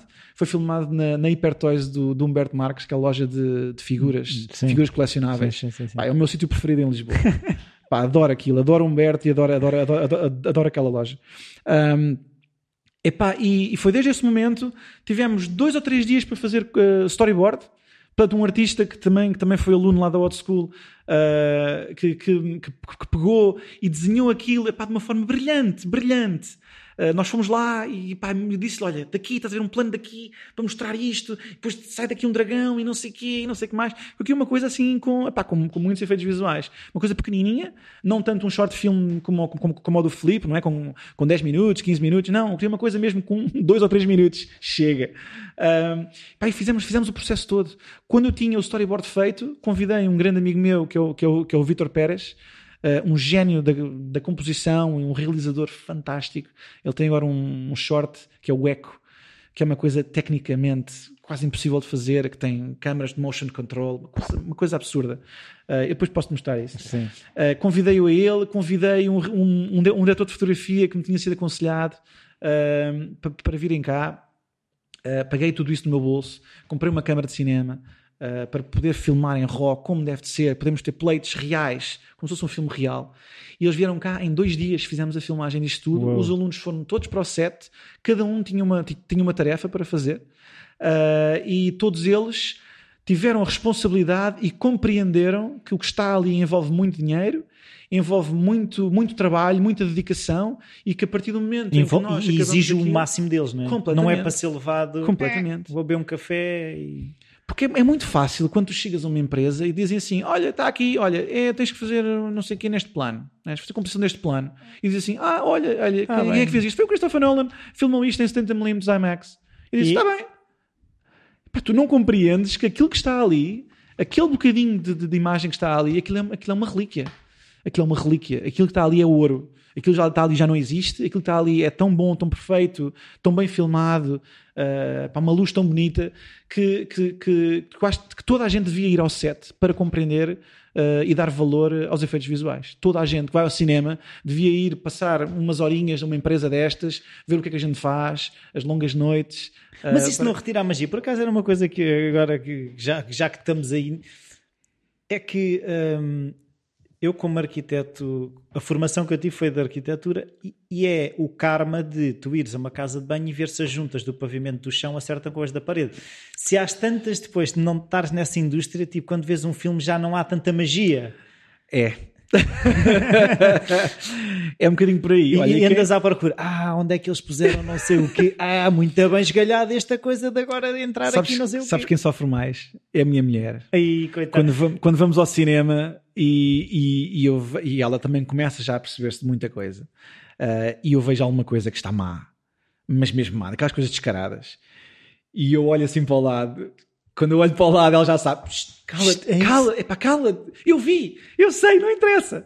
Ah, epá, nós começamos a olhar muito tecnicamente para, para Eu isto. acontece muito isso, é a questão da luz. Quando eu começo a ver, epá, este refletor ali está exageradíssimo, a cara desta pessoa está super iluminada. É, é um bocadinho por aí. Olha, especialmente quando chegas a uma fase de, de, de fazer supervisão, e eu, eu fiz supervisão durante, durante muitos anos, ah, em que tu trabalhas com, com todos os planos. Tu sabes exatamente quem é que trabalhou naquele plano, quanto tempo demorou, quais os problemas, onde é que estão aquelas coisas que tu achas que, que até nem estão assim muito bem, mas que tinha, tinha, tinha que passar, porque já não havia com cuspe, tempo. como costuma dizer. Exatamente. Um, epá, e é nessa altura, depois de tu chegares a uma fase de supervisão, em que, em que, tu, em que te apercebes que estás a, estás, a, estás a olhar para um filme e estás a ver trabalho. E, é, e isso, e isso é chato, isso é, chato. Por isso é que, epá, especialmente numa ILM, quando trabalhei na, na ILM, um, eu, eu evitava E o que é a ILM, para quem não sabe? Epá, Industrial Light and Magic é quem faz o Star Wars, mano. é a empresa que foi inventada pelo George Lucas, epá, e, é, e, é o- e acaba por ser o sonho de qualquer, de qualquer pessoa que, que quer trabalhar nisto e que, e que, e que cresceu a ver, a ver Star Wars e Jurassic Park e pá, tudo, tudo, não é? Todos os, os grandes filmes, Indiana Jones, ET, tudo. Tudo foi feito pela, pela não é? eles, são, eles são quem começou, quem começou esta brincadeira dos efeitos visuais. Uh, pá, quando estás num sítio desses, tens acesso a tudo. Tu vês tudo, inclusive a spoilers que não queres ver. Não queria saber isto. É pá, e então tu tentas não ver. Eu, eu que antes via tudo, né? a primeira coisa que eu fazia quando chegava a um filme novo era e deixa-me ver tudo. É pá, comecei, comecei a, a abdicar disso e a, e a focar só. seletivo. Exatamente. Só naquilo que eu trabalho é que eu vejo. Não quero ver o resto. Pá, e aconteceu uma cena caricata na ILM. ah, um amigo meu, português, que também trabalhava lá, ah, disse-me assim: pá, o cara está aqui um reel de bloopers. Está aqui um reel de bloopers brutal, mas tens que ver isto, pá, já está, está, está, está tão giro. Pá, a malta vai brincando com isso. Quando tu gostas do que fazes, dá para brincar. Às vezes fazes as neiras e assim, pá, eu tenho que gravar isto. Então eles têm um sítio específico onde gravam os bloopers. É que são aquelas versões que saíram tão más, tão más, tão más, que ficou giro. Ou alguém que teve uma ideia e diz assim, pá, olha, deixa-me cá desconter um bocadinho, deixa-me cá fazer uma, uma- uma porcaria qualquer aqui, ah, só, para, só para a malta se rir. Então eu fui ver ah, esse reel de bloopers. Epá, e de repente está lá, uh, isto foi no, no Force Awakens, episódio 7, está lá, epá, aquele momento, agora já, já, já não há spoilers, porque já, já, já passou tantos anos, o momento em que o, em que o, em que o Han Solo... uh, Eu não vi o filme. ah, não viste, não viste o filme? Ah, então pronto, então não vou, então não vou fazer spoiler. Pronto. Não, acontece um, fazer. momento, acontece um momento com, com, com, com, com o Han Solo, que é uma personagem muito querida Sim. de todos os fãs de Star Wars. Acontece um momento. Um, epá, e toda a gente que estava à minha volta é tudo, era tudo fãs, tudo malta que gosta daquilo. E, e acontece aquele momento, epá, e de uma forma ridícula, porque, porque aquilo era um blooper reel, não é? Bem, e toda a gente que se juntou ali, que queria ver o blooper reel, de repente diz: Que triste. isto foi um spoiler. Isto foi um spoiler. Isto foi um spoiler. Foi um pânico. Tu não estás bem a ver. Um pânico total, porque pá, toda a gente. Estragar a magia. que estragou, estragou completamente, estragou o momento, estragou a magia. Epá, mas eu não, eu não sabia, eu pensei que aquilo era um blooper reel só das coisas que nós estávamos a fazer ali na, na nossa, no nosso, no nosso departamento, na, na nossa. na- nós temos sequências específicas que às vezes vão para uma facility. Portanto, nós em Londres estávamos a fazer uma coisa, São Francisco estava a fazer outra coisa, Singapura estava a fazer outra coisa. Aquilo que estava ali era um blooper reel de algo que não estava a ser feito em Londres. Ok. Era, está feito noutros sítios. Epá, e tu de repente vês aquele momento. Pá, não queria, não queria ver isto. É, pá, ouve lá. Havia malta que não, malta não, eu não dormi durante dois dias por causa daquilo também. Levar a um extremo, não é? Mas pronto, tens, muitos, tens muitos, eh, muitos fãs, muitos geeks destas coisas que também às vezes levam um bocadinho as coisas um bocadinho a sério. Mas, eh, Até mas como, é que é, foste não, para- magia. como é que foste parar à ILM? Olha, eu depois de estar muitos anos na Double Negative, hum, eu acabei por ser, uh, por, uh, novamente, a formação. A formação era a minha coisa, não é? Uh, eu acabei por ser convidado, enquanto estava a ser supervisor, para ir a Singapura, ensinar a equipa toda de Singapura, uh, cerca de 60 artistas que havia, Mas que que é havia do lá. Double Negative? Double Negative. Um, também há uma ILM em Singapura, eles têm um edifício que é o Sandcrawler, com, com o formato do Sandcrawler, é uma das, um, dos, um dos carros uh, do Star Wars. Um, eu, eu, eu, fui a Singapura, dei formação, epá, adorei novamente aquilo, voltei, peguei num grupo de runners, não sei se sabes o que é este conceito de, de runner, uh, malta muito novinha, epá, acabadinha de sair, não tem experiência nenhuma de mercado de trabalho, e entro nestas empresas para ambicionar chegar a uma, a uma, posição de artista. Então, pá, servem cafés, limpam as mesas, vão, vão levar cartas, fazem o que for necessário. Então eu peguei num grupo de runners, depois de ter vindo de Singapura, peguei num grupo de, de, de, de 10 runners e sem a empresa saber, eu fiz umas noitadas valentes durante 3 meses a, a treiná-los, mas a treiná-los de uma forma Militar. Que, que eu queria. Não, não, não, não, não. Não, uma forma muito, muito interativa, muito, muito apaixonada. Porque por vezes nestas empresas são tão corporativas que o treino que eles fazem Uh, não faz sentido nenhum. Só comem resto. É, aquilo é pá, é um monte de gente envolvida, gente que boa, gente má, uh, uma confusão total.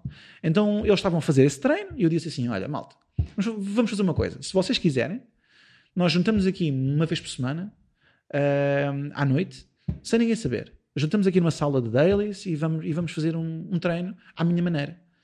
Bem, na primeira aula, caiu-lhes caiu tudo, caiu-lhes a ficha toda. Porque eles andavam a fazer treino já há um ano e não tinham aprendido não, nada. Não, não, sabiam nada. Portanto, eu li em dois minutos, desmontei tudo aquilo que eles, que eles, que eles tinham. Epá, eles, eles já perceberam que não sabiam nada e que tinham imenso a aprender comigo. Um, porquê que fizeste isso? É pá, porque eu sou um gajo muito crítico, meu. Porquê é que eu, porquê que eu na Escape Studios fiz, as, minhas próprias, as, as, minhas próprias filmagens? Pá, porque eu sou um gajo muito crítico, mas não, eu não sou aquele gajo crítico. Não é, do, critica não é o velho do que fica lá. Exatamente. Pá, pá, pá, eu sou o gajo crítico. Mas mostra como é que se faz. Mostra, pá, aconteceu a mesma coisa no rádio modelismo. Pá, eu cheguei a ser expulso de uma pista porque, porque critiquei as batutices que faziam numa pista e expulsaram da pista e disse, ok, então eu vou montar um clube e montei o maior clube do mundo que, que organizou a melhor, melhor campeonato do mundo alguma vez feito, com pilotos que foram campeões do mundo em todo lado. Uh, epá, lá está, eu tenho, eu tenho um bocado esta, esta coisa de eu critico, se eu critico Mas é porque acho é que dá para fazer melhor, sim. completamente. Mas eu pego e faço.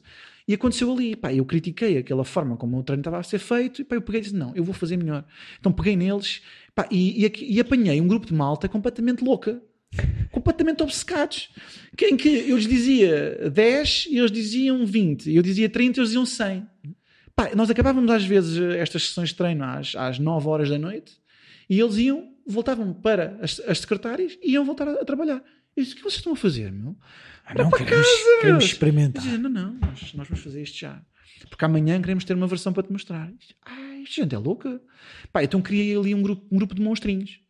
Um grupo de monstrinhos que se tornaram epá, os, os melhores que havia. Os melhores que havia, uh, obviamente, dentro de uma, de uma equipa júnior, não é? Uh, mas, mas eles estavam a fazer, chegavam a fazer trabalho melhor do que os séniores. Dentro, dentro do meu departamento. Aquilo que eu também estou a perceber, assim, eles só precisavam de um bocadinho de guidance, né? de, de liderança, de alguém que percebesse, olha, eu, essa vontade toda, isto, aquilo foi a faísca, tu foste a faísca, Completamente. É? A paixão. A paixão era aquilo. E, e isto, isto para chegarmos à ILM.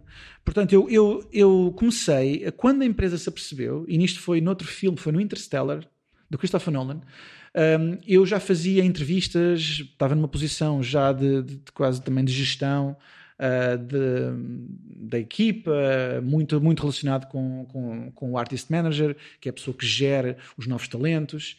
Uh, epá, e na altura estávamos a fazer entrevistas. E as pessoas que entrevistávamos Uh, epá, eu não faço uma entrevista tipo recursos humanos, em que é então diz-me lá o que é que tu gostas de fazer. Quais são as suas qualidades? Quais é que são as tuas qualidades? Epá, diz, epá, não, mas meu, olha, vamos direto ao assunto. Tu tens aqui escrito que és sénior, tu percebes disto, não é? Uh, vamos direto ao assunto. Depois os recursos humanos fazem as, as perguntas de brincadeira. Deixa-me deixa falar contigo de uma forma perguntas uh, de brincadeira de é técnico, técnico para técnico, artista para artista. Epá, e eu às vezes fazia-lhes uma série de perguntas em que desmontava e a malta não sabia o que faz. A malta, por vezes, tem, um, tem, um, tem, uma, tem um título no papel, mas a malta não é aquele título. Não é. Na realidade, eles não sabem aquilo. Há muita, há muita gente a vender gato por lebre.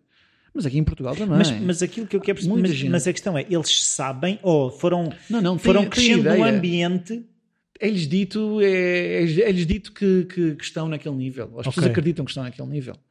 As pessoas acreditam que estão naquele São nível. demasiado amparadas para crescer sozinhas. Sim, sim, sim, sim, sim. Então, epá, eu fazia aquelas entrevistas e epá, chegava ao final e dizia: Esta malta não sabe nada. Como é que Esta malta chega aqui até nada. aqui, não é? É. Assim. Como é que este gajo está a trabalhar nisto há 4 ou 5 anos e ele não sabe responder esta pergunta? Quando eu tenho miúdos que estou a treinar, isto foi na altura em que eu revelei isso, tenho miúdos que estou, que estou, que estou a treinar nos meus tempos livres e, e que fazem, pá, dão, dão a boca nestes, nestes assim, mas, mas de uma facilidade. E ele, o quê? Mas tu tens malta? E eu, sim, sim, estou a fazer, estou a fazer umas brincadeiras com, com malta aí no, ao final dos dias. E ele, ah é? Então, mas podemos testar um deles? Vamos aproveitar os monstros. disse, "Ah, pode ser, podes testar um deles. Olha, deixa-me cá escolher o melhor.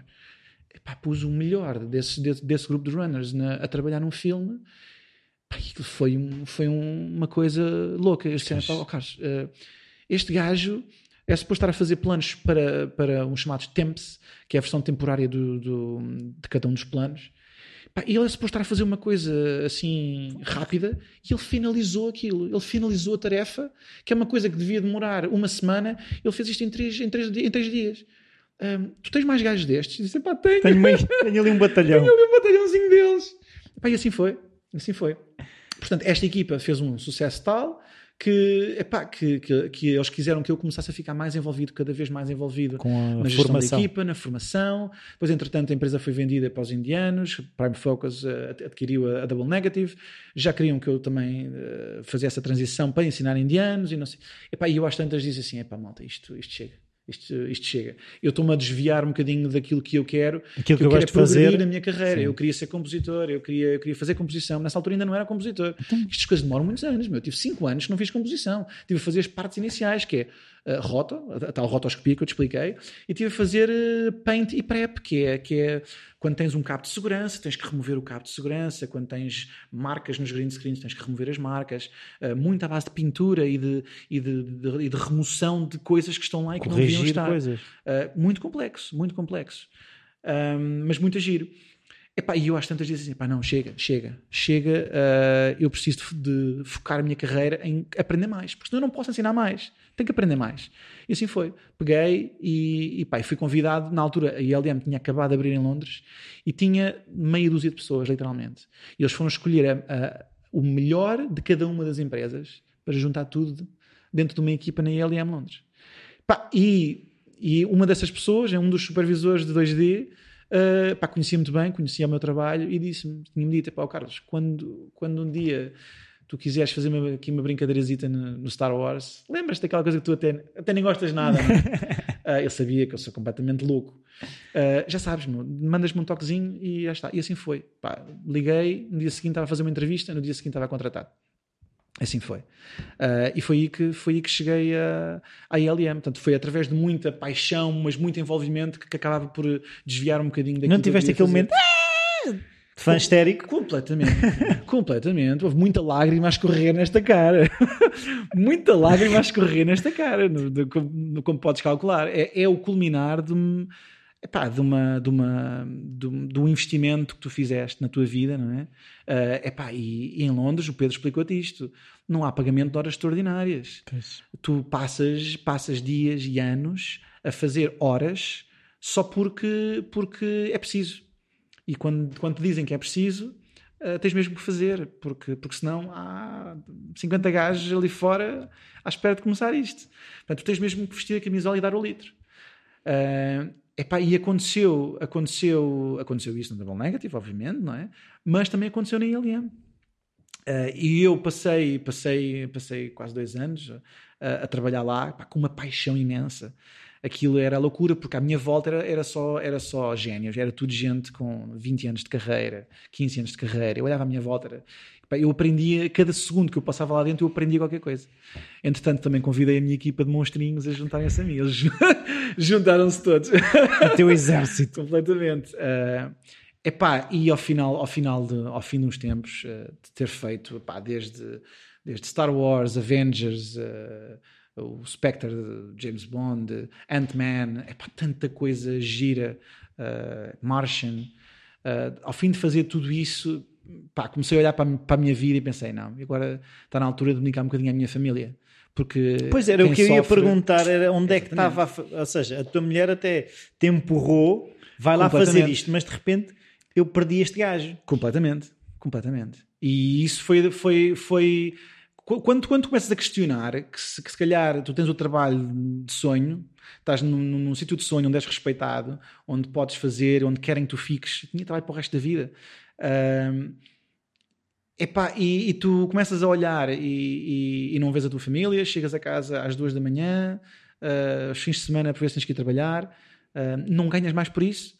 Uh, epá, achei que, achei que, que estava na altura de, de, de parar um bocadinho. Não é? E foi nessa altura que decidi ir para Vancouver. Então, mas a questão é: tu pensaste assim, eu, será que eu posso perder tudo? Ou seja, se, se eu, ao querer uh, este tempo para a família, não estou a deitar tudo a perder? Uh, epá, não, tu, tu tá, quando, quando estás muitos anos a fazer isto, tu já fizeste um bocadinho de tudo, já, já, já te realizaste. Um, e sabes que estás bem. Sabes que estás bem. Sabes que tens é que, tens é que, que fazer um. Pôr, pôr as coisas na balança e equilibrar um bocadinho a balança. Uh, pá, eu podia ter ido para Vancouver para a ILM também. Tinha, tinha o convite feito e eu recusei. recusei. Estás a ver? É pá, quando tu recusas, quando tu recusas trabalhar na tua empresa de sonho, yeah. é ridículo. Mas eu recusei. Porque queria completamente dissociar a, a, a parte da paixão da parte mais racional que é tu trabalhas para viver, não vives para trabalhar. Pois. E eu vivia para trabalhar e, e, decidi que ia começar a trabalhar para viver. Em que, epá, trabalhar, sim senhor, é muito giro e eu fazer isto para o resto da minha vida é, é ótimo, uh, mas eu tenho uma família epá, e, e, quero, e quero continuar com a minha família e ser feliz, estás a ver? E foi isso, foi, foi isso que eu fiz. Pá, saí de Londres. Londres Londres é aquele, é aquele sítio. É, Londres é uma escola. É uma droga também. Mas, é, mas é uma droga, aquilo é tóxico. Aquilo é tóxico. Aquilo dá cabo de ti.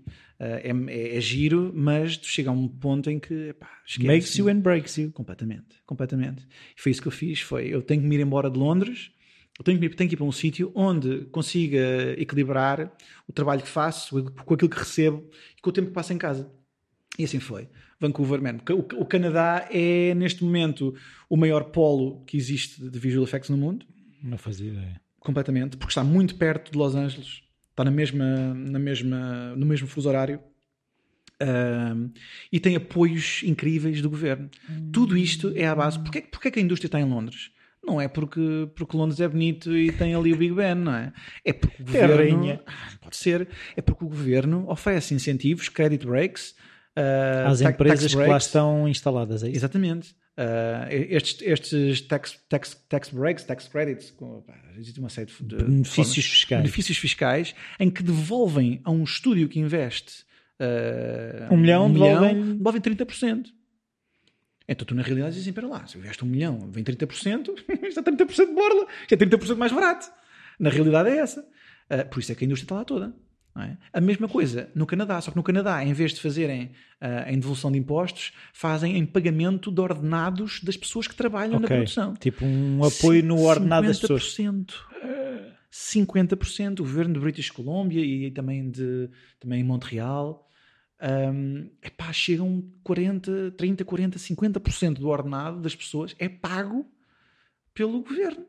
Assim, Grande é negócio. Então, mas quando, quando os estúdios eh, vão ter com uma empresa e dizem assim: Olha, o que é que faças este filme? Quanto é que custa? A empresa, a empresa diz: Olha, isto custa um milhão, mas meio milhão é pago pelo, pelo governo. Estado. Portanto, isto só te custa meio. Estás a ver? É, é, é, é, fantástico, é um mundo perfeito. Então, epá, decidimos, decidimos ir, para, ir, para, ir para Vancouver. E entrei numa empresa chamada Scanline Visual Effects, uh, epá, que, que faz faz tudo o que é também uh, trabalhos, trabalhos grandes, pá, desde Guardians of the Galaxy, uh, Justice League, Independence Day, uh, tudo, tudo, tudo, tudo, é? tudo a mesma coisa. E... Então, e, e, tu lá já estavas a crescer como artista? Tu estavas a dizer que ao, ao mesmo tempo também estavas a sentir que não havia esse crescimento e sentiste que se depois de saís da ILM se isso te ia manter nessa curva de crescimento como artista? Não manteve, não manteve. Ou seja, em Londres, Londres é uma escola, é onde tu aprendes, é onde tens uma, uma pool de talento gigante. Gigante. E onde tu aprendes, aprendes, aprendes. Uh, no Canadá, eu não senti tanto que tivesse a aprender, mas também porque chegas a um ponto onde, onde, já tens, onde, já tens muita experiência, começas a olhar à volta e já não há tanta gente que te consiga ensinar muita coisa. Tens, tens tu que ensinar. Portanto, eu, eu, e aconteceu-me a mim nas, nas fases iniciais da carreira, onde eu cheguei a supervisor, dava formação, tinha aquela área toda de, de management, mas depois tive que passar a composição para aprender mais. Ora, quando tu passas a fase da composição em que fazes muitos, muitos, muitos, muitos, muito gosto por aquilo, muitas horas a fazer aquilo, estás numa fase em que se calhar já começas a olhar e dizer, bem, já não tenho muito a aprender, agora tenho, tenho mais a ensinar. E novamente a mesma coisa. Voltei a, a passar à fase de ensinar pessoas. Fazer mais um batalhão uh, de. Exatamente, ajudar malta que queria passar de um departamento para o outro, fazia essa ponte. Um, mas tu fazia, mas isso fazia parte das tuas funções? Não faz, não faz. Só que eu sou um gajo tão crítico que, que, pá, que às vezes eu digo E as assim, pessoas não. É, oh, oh, está mal. Amigo, oh, Carlos, está lá sossegadinho. É pá, não, não, porque eu geralmente abordo estas coisas de uma forma muito, muito delicada, não é? E é pá, quando tens um problema. Um, por vezes falas com o teu, falas com o teu supervisor e dizes assim: Olha, eh, eu acho que isto, isto, isto não está a funcionar, isto está mal, uh, podemos fazer isto de maneira diferente. Uh, ele ou concorda, ou discorda, ou tem, ou tem outra razão. Mas quando chegamos à parte de epá, olha, isso é, isso é muito bom, não te importas de partilhar isso com a equipa toda? Não okay. te importas de partilhar essa, essa informação porque tens, pá, tens o conhecimento disto e, e, é, e é um bocadinho por aí. É por aí que nasce o envolvimento. Pá, eu sempre disse, pá, eu agora larguei a formação, agora durante uns tempos, durante uns anos não quero estar envolvido em formação. Pá, mentira, meu, na ILM estava novamente a fazer formação, uh, da equipa estava a fazer composição, mas fazia, fazia, fazia a formação da malta de prep uh, e, de, e, de, e de rota. É pá, a mesma coisa na, a mesma coisa na Scanline. Pá, sempre envolvido na parte de, de, de, ensinar. Porque ao ensinar, também estás a tu aprender. aprendes, tens que investigar, tens de ter certeza do que tens estás que questionar aquilo que sabes. Completamente. Olha, essa, é, essa é, é a nota que eu estou sempre a dizer às pessoas. Pá, questionem tudo. Quando eu estou a dar formação, eu digo assim: questiona aquilo que eu estou a dizer. Por vezes as pessoas assumem que, ah, sim, isso, não, isso está se, certo. Se o senhor Carlos disse. Pois, se ele disse é porque diz, é porque pronto, é porque se, está se, assim. Se a professora disse. Epá, eu estou sempre a dizer aos meus alunos: Questionem tudo aquilo que eu estou a dizer, tudo. Perguntem porquê, mas porquê que é assim? Porque eu tenho uma maneira diferente de fazer. Diz, ok, eu sei essa maneira, vamos, vamos pôr as duas maneiras e vamos ver como é que as duas funcionam e chegar aqui a uma conclusão de qual delas é que é melhor. Uh, epá, e até poderá ser que haja uma maneira ainda melhor que eu não conheço. Eu não, eu não sei tudo, não é? Eu não sei tudo. Uh, espero nunca chegar ao ponto e sempre em, tiveste em, em essa humildade que, é, é, é, à medida que, não, é, que a questão que eu vejo é há uma certa insegurança enquanto estamos numa fase de crescimento, uhum. não é? Se essa disponibilidade para estar errado, se sempre a tiveste. Completamente. Completamente. Sempre, sempre, sempre. Especialmente nesta indústria, se tu não tens a humildade suficiente para, para compreender que tu não sabes tudo, uh, vais estagnar e, e não, não, não, não, não pertences garantidamente ao, ao, grupo, ao grupo dos melhores. Mas as pessoas, mas não há depois daquele também tipo, epá, então este gajo que supostamente deveria saber isto, aquilo e o outro não sabe, não. Bem, mas isso agora já entra na fase de, de que estávamos a falar há pouco. Alguém que tem um título no papel e que depois na realidade não corresponde ao título que tem. Okay? Há muita gente essa, nesta indústria e em várias. Sim. Muita gente que diz lá, ah, eu senior, senior compositor. E tu vais a ver, e ele de senior não tem nada, ele tem uns anos disto, mas a compreensão é mais curta, ok? Portanto, o truque aqui está em, em, em, em manteres a humildade manter sempre a humildade. Aquilo em que tu sabes, o que sabes, sabes, o que, sabes, o que não sabes, não sabes. O que sabes, ensinas e, se ensinas, já, já, estás a, já estás noutro nível. Muita gente diz assim, mas porquê é que tu ensinas estes truques todos à malta? Porquê? Isso é pá, porque, porque eu Eles gosto assim disto. vão fazer o que tu fazes. É pá, pois, porque eu vão mais roubar tarde, o trabalho. Eu vou, eu vou trabalhar com essas pessoas e, epá, e, e, e vou trabalhar com pessoas boas. E aquilo que eu quero é chegar a um futuro onde à minha volta eu só trabalho com gente boa. Uh, em que não tenha que, que, me preocupar de estar a receber um trabalho que é uma porcaria. Estás a ver? Portanto, eu, eu, eu, adoro partilhar por esse facto, porque já porque, porque faço muitos amigos. Uh, pá, os meus melhores amigos são, são alunos, são alunos pá, em, em, todo lado, é, é assim, epá, é, é fantástico. Uh, epá, mas, mas, mas lá está, para mim é esta perspectiva de humildade constante, uh, em que tu nunca podes dizer, epá, eu sou melhor nisto. Pá, eu vejo muita gente a dizer isso. Ah, eu sou, ah, eu sou, eu sou muito bom, ah, eu já ganhei isto, eu faço isto, eu faço. Pá, tu não sabes nada. Tu não, sabes, tu não sabes nada. Eu, eu espero. Podes saber muito disso, mas há muito para saber ainda. Completamente, completamente. Pá, por isso é que nas entrevistas às vezes gostam de, de catalogar as pessoas, de então qual é que é o teu nível? E, pá, e, e eu não gosto muito de, de, falar de nível. Eu dizia assim: olha, vamos falar antes de técnica, vamos falar sobre, sobre, sobre trabalho, porque aí é que se calhar tu consegues compreender o nível de uma pessoa. Quando tu vês um showreel, às vezes, epá, olhas para aquilo e dizes assim: ok, isto fizeste tu e mais 50 gajos. Uh, agora, onde é que tu és bom nisto? Como é que realmente tu és bom? E eu geralmente preciso de falar com alguém. Eu tenho feito muitas entrevistas agora, especialmente nesta posição onde estou agora. Tenho que, tenho que lidar muito com, com entrevistas, novos talentos e tudo.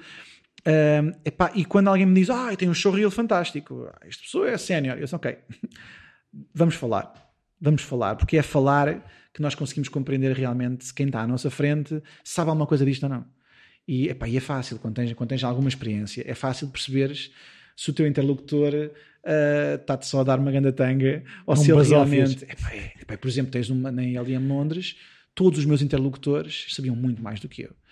Epá, e é uma coisa fascinante. Para mim é ótimo. Para mim é ótimo estar à volta de gente, porque quando eu tenho um problema, e nós, pá, parte do nosso, do nosso dia é resolver problemas. Nós somos engenheiros artísticos, ok? Nós somos. Eh, aquilo é uma, é uma, mistura estranha em que técnica, a técnica faz. São cientistas, tu fores ver bem, são cientistas. Completamente. Nós, nós, se não soubermos a parte técnica, nós não conseguimos fazer nada criativo. Como é que tu consegues desvendar criatividade e fazer coisas novas, fazer aquilo que está na tua cabeça, se tu tecnicamente não sabes fazer mais do que A over B, como dizia o Pedro, estás a ver? A sobre B. Se fazes A sobre B, não sabes não sabes onde é que isto vai parar, não é? é, é, é és muito limitado. Portanto, nós tecnicamente temos que evoluir muito para chegarmos a um momento em que dizemos assim: ok, eu, eu, eu consigo fazer qualquer coisa. Agora, às vezes perguntam: isto é possível fazer em Visual Effects? É, tudo é possível. Quanto tempo é que tens? Quanto claro, dinheiro é que tens? Claro. Não é? Tudo é possível. Não há limitações neste momento. E esse é um dos grandes problemas dos filmes de hoje em dia. É que não há limitações. Sky, por vezes fazem é que coisas nem é o Sky da limite. Já nem há Sky. Já não, não há, não há. Pá, olha, um exemplo simples, quando, quando, quando vês agora os Hobbits, uh, os filmes do Hobbit, epá, aquelas câmaras, há câmaras que voam por cima, entram, passam por baixo da ponte, passam pelo meio das personagens. Tu olhas para aquilo e dizes assim, pá, a não ser que isto seja um racing drone, eu não consigo rever uh, fotograficamente neste ambiente. Isto tudo está aqui é falso. Sim. Porque é possível, é. é. Portanto, é possível que eles o fizeram. Agora, se aquilo que está ali soa real, estás dentro é, do ambiente. Se é uma, não. Ou seja, se, é, se a história se torna mais verdade, não. Não, não, antes pelo contrário. Pois é e os efeitos visuais só estão lá para contar a história. É isso. E quando Estão ao serviço só, da história. Completamente. E quando digo só, é um só que nos dá demasiada responsabilidade.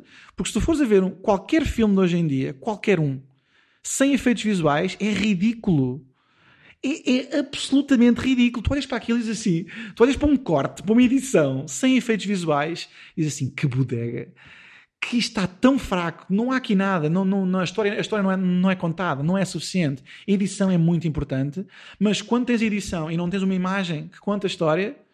Uh, é impossível. Então, mas espera aí, agora, agora quero eu perceber uma coisa: é até que ponto é que a história é fraca e são vocês que a tornam melhor? Epá, é o poder da imagem. É o poder da tá sugestão. Tá mas a história não terá que ser história, o core da coisa. A, história, esse é, o, esse, é o grande, esse é o grande problema de, de hoje em dia. Uh, nós estamos a entrar numa onda em que as pessoas querem ver explosões. O, o, a diferença entre um filme. Olha, Tudo a voar. Vê um exemplo simples: Blade Runner. Hum. O último Blade Runner. Ainda não vi, pá. Epá. Eu sou fã do outro, mas ainda não vi este. Lá está. O Blade Runner foi um, foi um, um fracasso de bilheteira um fracasso de bilheteira.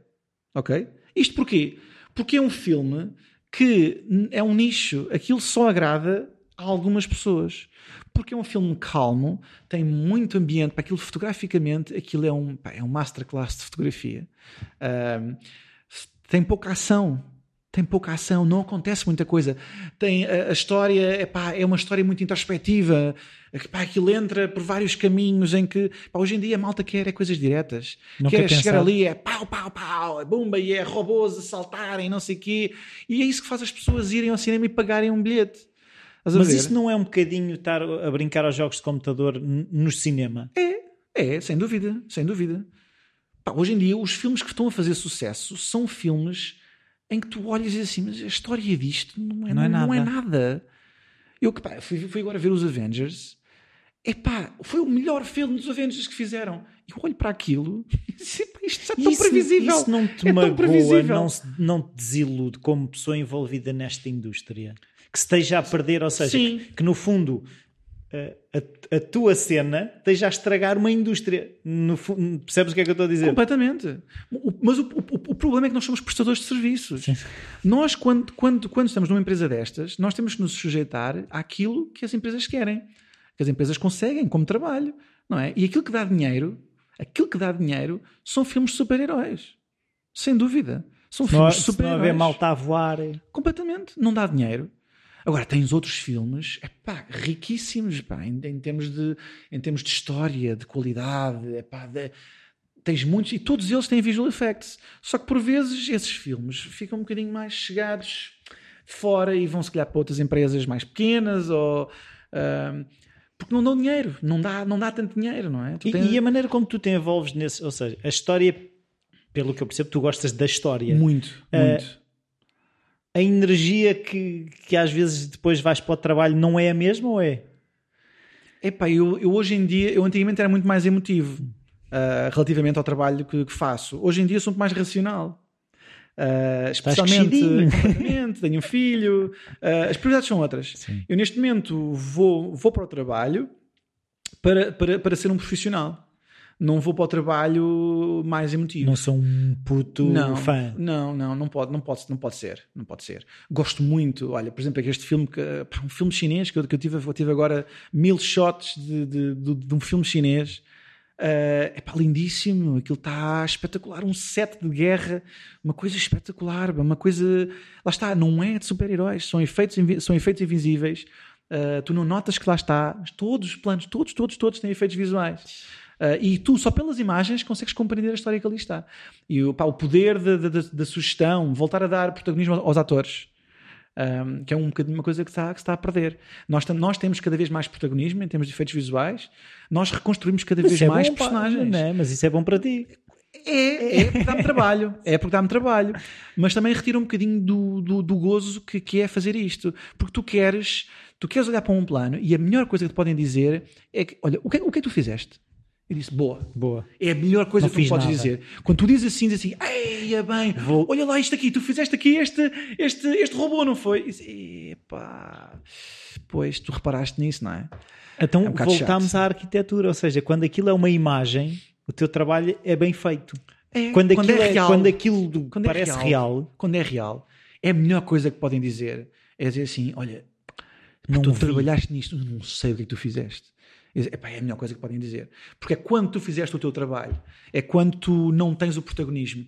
Aquilo até pode ser pá, um fundo verde, uma, uma personagem no fundo verde e tudo o resto é inventado.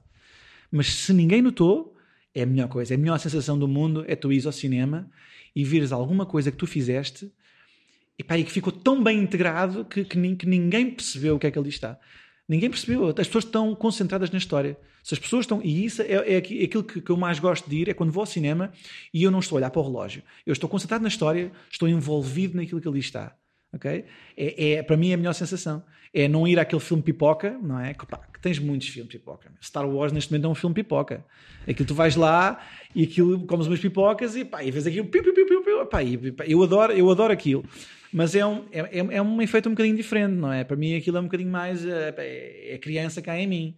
Uh, agora, quando tu vais para um filme e entras dentro do filme e esqueces tudo o resto, uh, é, é, o melhor momento, é a melhor sensação. É quando a história está a ser contada e tu não queres saber dos efeitos visuais. Não queres saber se estão bons ou estão maus, estás tão concentrado na, na história e na performance dos atores que, pá, que ganhaste. Olha, eu, eu, se, não, se, se não tivesse visto eh, que tu trabalhaste no último filme do. na última curta do Filipe Melo, Sim. eu não sabia que aquilo. Eu, eu, não, eu não dei por nada. Ou seja, se aquilo teve como positing ou o que é que seja, ou efeitos, eu não dei por nada. É pá, tem, tem, tem. não, não é, é, que é impressionante, lá está, porque lá está, a história é engraçada e a prestação dos atores ali é muito evidente. É tudo, é tudo. Pá, eu vi quando ele, quando ele eu, eu conheci o Filipe Melo na Comic Con. Fui à Comic Con, lá em cima no Porto, foi, foi, onde, foi onde eu conheci o Filipe. Fomos estávamos ambos no painel da Warner. Uh, ele ia falar sobre o Disaster Artist, que estava, que estava a estrear, que ia estrear. Uh, e eu ia falar sobre o Justice League, sobre o Aquaman, portanto o Jason Momoa ia entrar, falar, e depois eu entrava como, como, como tendo feito os efeitos visuais do, do Justice League e dar alguns pormenores sobre como é que nós temos que fazer o Aquaman. Uh, foi aí que eu conheci o Felipe. Epá, e falámos, falámos uma, uma série de coisas, epá, e ele contactou-me, contactou-me depois, epá, olha Carlos, tinha aqui um, estou a fazer um, um, um filmezinho, epá, um, um projeto de paixão, uh, epá, e tinha aqui umas coisas engraçadas que tu talvez pudesse dar uma ajuda. Epá, e eu estava, pá, calhou isto, uh, tudo se alinhou. Eu estava em Vancouver, decidi vir para Portugal para ter o meu filho, decidi fazer uma, uma pausa sabática, ao mesmo tempo criei uh, no ano anterior uma empresa de uma, uma escola, digamos assim, de, de, efeitos visuais para ensinar onde quer que eu esteja. Portanto, posso ensinar. É online, é isso? Online, online, aliás, online e físico. É, online tudo. e físico, como assim? Ou seja, eu posso dar aulas live stream, estou, estou em minha casa, estou a dar uma aula para todo mundo, como posso ir, por exemplo, como, como, como, por exemplo agora, ir para Portugal durante nove meses e estou a dar aulas numa escola. Portanto, é, a, minha ideia, a minha ideia é esta: é, é, estar, é estar em qualquer lado e poder dar a formação que eu gosto ao vivo, com pessoas a verem e a interagirem. Não é fazer tutoriais e okay, coisas do género, não gosto disso. É interação, é calor humano. Uh, epá, e alinhou-se tudo, porque eu estava na escola, tinha acabado de chegar, estávamos a começar um curso de composição e o, e o, e o Mel diz-me aquilo: diz, epá, olha, eu tenho aqui uma série de malta que, epá, isto incluído no, dentro do âmbito de, do curso, do, do curso pá, isto dar-lhes um gozo imenso para, para aprender. Agora, obviamente, quer dizer, não, não, posso, não posso levar isto de uma forma tão profissional como levaria uh, se tivesse, tivesse. Eu estou a levar isto de uma forma educacional, ou seja, uhum. todas as pessoas têm que, ter, têm que ter tempo para poder fazer as coisas. E assim foi. Pá, fizemos um trabalho muito giro, uh, vimos a curta e, pá, e adorámos a história. Aquilo é uma coisa. Pá, a sinopse não diz nada, não, não. diz nada sobre aquilo que está ali. Não, não se percebe. É um homem nada. à procura de uma, uma tarte de maçã. Uma tarte de maçã. Pá, eu disse isto a uma série de malta, disse: Olha, estou é. a ver num filme do Filipe Melo eles foram ver a sinopse, um gajo à procura de uma tarte de maçã. Mas, pá, Carlos, que porcaria é essa? Eu disse, o quê, meu? Não, primeiro vais, primeiro vais ter que esperar. Depois vais ter que ver. E depois me dizes o que é que achaste daquilo, claro, porque está tá, tá muito bom. Pá, é isto que faz falta, é filme.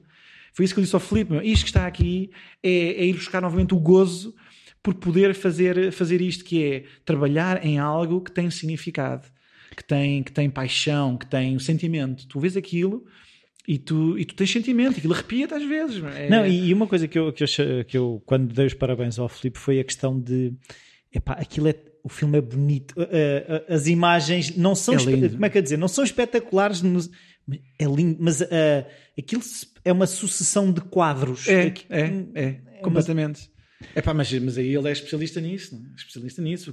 Ele tem, ele tem a BD, ele tem, ele tem, ele tem o cartoon daquilo, sim, não é? Sim, sim. E trans, transforma aquilo em imagem e depois, por causa disso, conhece uma série de gente que conhece os sítios certos para, para filmar, para aquilo. filmar aquilo. Dizer, pá, mas isto que tens aqui existe. Isto, isto que está aqui existe. É, pá, é, é não sei onde. Se, se vieres até aqui filmar isso, esse sítio existe. E isto voltamos quase é, pá, é à coisa do concept artist. Ou seja, uh, o, o, trabalho aqui de, da BD, no fundo, foi o trabalho do concept artist. Completamente. Que é, criou... é, um, storyboard. É, é, um storyboard autêntico. A história, a história está lá, está a ser contada.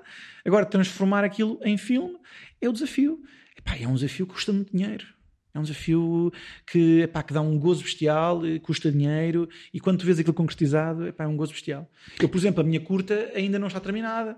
Porque, Até quando é que nós vamos poder ver isso? Epá, já, epá, já existe, já existe no, no YouTube um, um, trailer e um making of, que foi aquilo que eu apresentei na Comic Con, uh, em que dá para perceberes o ambiente daquilo que ali está, mas não desvenda, não desvenda nada. Uh, o problema é que uh, efeitos visuais, pá, coisas simples invisíveis, como por exemplo o, o, o do Flip, uh, é uma coisa que se faz dentro de um tempo controlado, em que não, não exige pá, muita gente. Uh, aquilo que eu, que eu me propus a fazer é uma coisa que envolve muito, pá, envolve dragões, matar envolve muitos porcos, envolve, epá, envolve coisas mais complicadas. Portanto, eu neste momento filmámos, uh, a ideia era para os alunos experienciarem o que é um dia de filmagens ou dois dias de filmagens, perceberem todo o processo um, epá, e agora, lentamente, isto um gajo tem que fazer um investimento, não é? Tem que, tem, que, tem que recuperar o fogo para poder dizer, ok, sim senhor, se agora no próximo curso vou dizer, ok, agora vamos, vamos, vamos passar à fase seguinte e agora vamos pegar nisto e vamos, vamos fazer o, o que resta do filme. Então tu estás-te a tornar um, como é que eu ia dizer, um formador, realizador Qual é que é o, qual é, que é o, o próximo Carlos? Epá, olha, o próximo Carlos, eh, eu, eu sabes que eu equacionei eh, dedicar-me somente à formação. Eh, agora, quando cheguei cá a Portugal, o meu filho, estou perto da família, perto dos amigos, estou a fazer aquilo que gosto, que é formação. Eh, portanto, o próximo Carlos há de ser sempre um formador, sempre, sempre, sempre. Mas Que sempre foi, né? Pelo que eu percebo. Sempre foi, sempre foi. Sempre foi a minha paixão. É onde eu, é onde eu, é onde eu gosto. Mas tu não podes parar no tempo. E é o grande problema de muitos formadores, de muitos professores, é pararem no tempo. Os Pararem tais morrer. professores que tu. Completamente. E é isso que eu não quero ser. Eu quero sempre ser a- a- aquela pessoa que está, que está a trabalhar na indústria, que vai ganhando experiência, que vai aprendendo ahm, e que consegue estar ligada ahm, a fazer formação. Por isso é que eu aceitei, e agora esta foi a, a nova fase da minha vida, ah, aceitei este novo trabalho. Eu estava eu em Vancouver, pensei que olha, vou ficar em Vancouver para o resto da vida, que isto é um espetáculo, não é? É um país, é é uma, é uma cidade linda. Tranquilo. tem- pá, não se passa aquilo é tipo o Alentejo, não é? Mas é o Alentejo é tipo Vila Moura, aquilo é, é, é marina a toda a volta, pá, o povo canadiano é um espetáculo, hum, pá, pagam bem e estava ali. Pá, e agora surge, estou cá em Portugal a fazer este curso e surge uma oportunidade de, de, de, uma- de trabalhar para uma empresa chinesa. Que é uma coisa mais complicada. Então. É um, é um, é um, é um biscoitinho difícil de roer. Ahm, epá, porque é um universo diferente. É um universo diferente. Então, o que é que eu fui convidado? Fui, fui- fui- fui convidado para ser Global Head of Department. Uh, que é basicamente tu seres o responsável máximo de um departamento. Estás, estás, estás acima dos supervisores. És aquela pessoa que está sentado uh, juntamente com os outros, com os outros heads, uh, com o patrão e com os produtores, a decidir a estratégia da empresa, decidir o pipeline da empresa, decidir uh, as contratações, que filmes é que vamos fazer, uh, a fazer as bids. Uh, uh, e convidaram-me convidaram para isso. E ao mesmo tempo, eu só aceitei isso porque sou também o responsável pela formação. Sou responsável pela formação dos novos talentos desde o momento em que eles chegam até ao momento em que eles passam para a composição. Ou seja, neste momento já tenho o conjunto completo de formação uh, do ambiente inteiro. Portanto, eu formo, por isso é que a minha empresa chama-se Road to Comp. Uh, que é o caminho para a composição. Não é como, lá- não é como lá chegas, é, a, a- a ideia é o percurso. Há muita gente que sai da, da escola nestes cursos e diz: Ah, eu sou compositor. E diz: Não, tu não és, não és nada.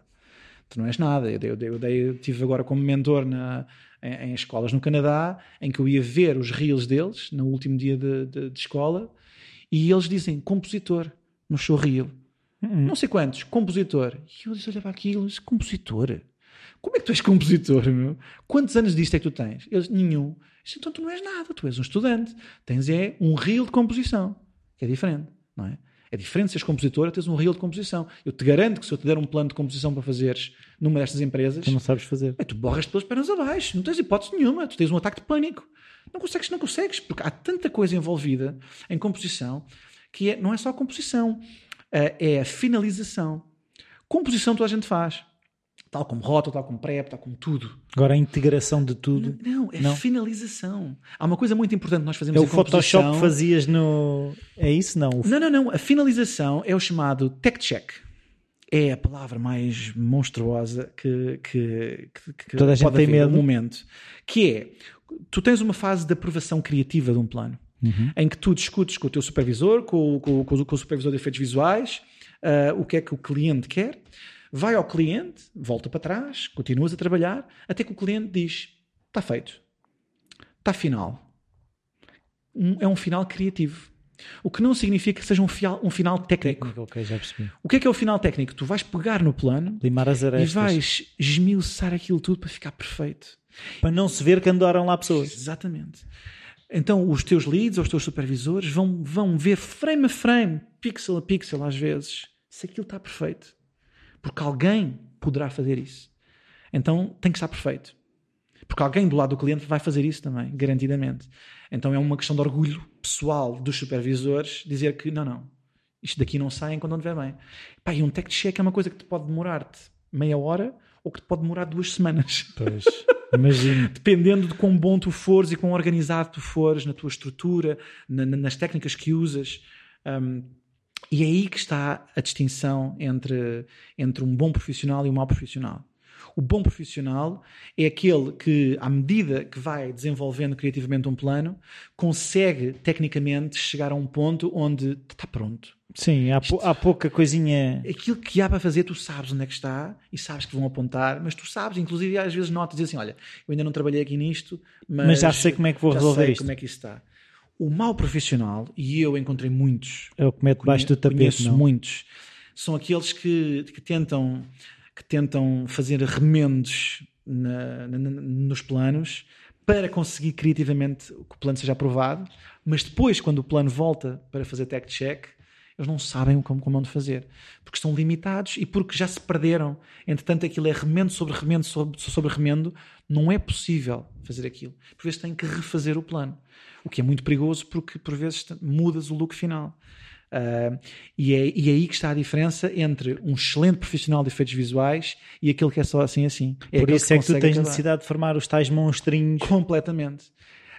Eu nunca fui dos gajos mais rápidos um, a, fazer as coisas. Isto é uma indústria muito competitiva. Tens sempre aquela gente que está que está a medir, a medir as coisas. É. em, que, em, que, em que diz, eu já ah, fiz não, não, sei quantos planos. Eu já fiz, já fiz, eu estou à frente do calendário. Mas depois tu vais a ver e aquilo vai e volta. volta. É, e tu pensas assim, então, mas, mas se voltou, tu ainda não acabaste. já estás a fazer outro, mas entretanto que parar porque tiveste Vais fazer duas corrigir. vezes. Pois. Epá, eu sempre fui aquele gajo que gosta mais de ser perfeito, estás a ver? Aquilo é, só vai uma vez. Quando o plano te chega, tu sabes que eu fiz o plano, sabes que aquilo que está ali está bom. Uh, pode ter demorado mais meia hora a fazer, mas aquilo que está ali está sólido. E é isso, e é isso que interessa. É isso que eu tento passar às pessoas: é que não tentem aldrabar. Não tentem dizer que são ou que sabem, quando na realidade não sabem. Tentem perceber aquilo que estão a fazer. E é, e é isso que eu, que, eu, que eu faço. É isso que eu faço nos meus cursos. Uh, os meus alunos ainda agora tiveram, tiveram, tiveram uma reação muito engraçada uh, lá na Odd School, que foi, eu estou a dar um curso de composição e nós chegámos perto do final do curso e ainda não tínhamos falado mesmo da composição. E a malta diz-me, então mas, então, mas quando, é, quando é que a gente faz composição? E, e, há, e há um dia em que eu largo, largo a bomba e digo assim, ok, hoje vamos falar de composição. E quando começamos a falar de composição, eles começam a ver, mas espera lá, nós já sabemos isto tudo. nós, não há nada de novo aqui. Eu disse, olha, se calhar nós começámos a falar de composição no primeiro dia de aulas toda a envolvência, tudo, desde fato de fotografia, cinematografia, câmaras, a Não é o momento em que te sentas no tudo. computador, não é? Não é, pá, não há, não há. Nós, nós temos várias tarefas que temos que fazer dentro de composição. A maneira como tu aprendes a fazer estas tarefas é que te leva a, a quando chegas à parte final, dizes assim, mas afinal já sei. Uh, se calhar há aqui mais uma ou duas técnicas que tenho que aprender, mas na realidade as bases estão tudo lá. já cá está porque tu tens que compreender, tal como o Pedro, tal, tal como o Pedro explicou, uh, o Nuke é um, é um software muito matemático, aquilo tens um, tens um quase como um mapa mental como tu dizias, que vai acontecendo, é uma, é uma árvore que está a acontecer, uh, em que as coisas têm que fazer sentido. Uh, e quando tu compreendes o que é que cada um dos nós faz, uh, há muita gente que adora receitas. Dizer assim: olha, dá-me um jeitinho, arranja-me aí, como é, como é que tu fazes isto? É, eu só um quero truque. saber, é, é um truque, olha, mostra-me os truques e dizer, pá, eu não te posso mostrar os truques, eu tenho que te ensinar como é que isto se faz, porque senão tu só ficas limitado a esta, a esta solução. E o que é que tu aprendas a fazer qualquer solução? E qualquer. não só esta, porque tu aí ficas só a resolver esta questão específica e uma futura situação que seja parecida, mas não seja igual, ficas à toa. Completamente. Foi isso que, que, que os meus alunos acabaram por compreender, é que uh, a envolvência e a forma como chegam uh, ao produto final é o mais importante de tudo. Porque acontece-te um problema, e isto é todos os dias. Nós todos os dias temos um, temos um plano diferente, temos um problema diferente. A diferença entre aqueles que conseguem acabar e aqueles que não conseguem acabar foram aqueles que compreenderam como é que, como é que, como é que as coisas funcionam. E não aqueles que usaram a, a receita. Sim, assim, sim, ah, sim. Ele deu uma receita, tenho aqui um green screen. Como é que se faz um green Pá, Eu na escola, quando, quando estive na Scape Studios, havia receitas.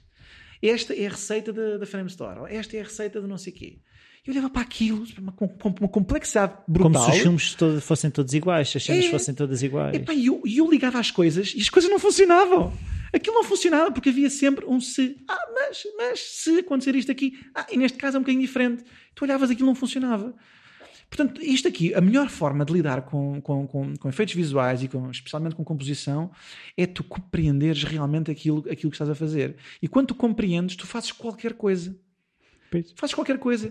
E é isso que eu adoro fazer. É levar, este, levar estes miúdos a compreender uh, como, é que, como é que lá chegam de uma forma sólida. E eles, quando lá chegam, epá, tem gente aí genial. Já, no fundo, já é, é- tem um, um, como é que eu ia dizer, um cérebro eh, mais elástico que lhes Completamente. permite chegar a novas soluções. Completamente, completamente. É sólido, o percurso é sólido. Uh, muitos daqueles, daquela malta que eu, que, eu, que eu formei, dos runners, eles saltaram anos de carreira porque eram tão sólidos a fazer aquilo que faziam e tão obcecados com, com a perfeição daquilo que faziam e da compreensão que, que eles saltaram anos de carreira porque, porque conseguiam rapidamente fazer melhor do que os outros que, já lá estavam. E, epá, e hoje em dia são excelentes compositores. Tem, tem malta que faz composição, uh, tem malta que faz concept art, uh, epá, tudo e mais alguma coisa. Cada um foi depois por um ramo diferente. Um, epá, e, estão a seguir a sua carreira de uma forma genial. Epá, e, eu- e para mim, a melhor coisa para mim é sentir o orgulho de ver, de ver esta malta uh, epá, a- a serem melhores. Eu, eu costumo dizer, eu costumo dizer àquela malta que ah, eles, eu criei, eu, criei, eu criei uns monstros que, que são melhores do que eu. Eles, quando chegaram ao momento de fazer as partes iniciais da carreira deles, eles estavam a fazer aquilo melhor do que eu quando comecei. Porque eu, quando comecei, eu estava a descobrir e a questionar e, epá, e se calhar isto não é a melhor maneira de fazer. Eu, eu tive que cometer o erro. Com aquela malta, eu acabei por, por, por fazer com que eles não cometessem o erro. Podem Eu cometer outros, mas não são logo- eles mesmos. É, eu mostrei-lhes logo o erro. Disse assim, olha, o erro está aqui.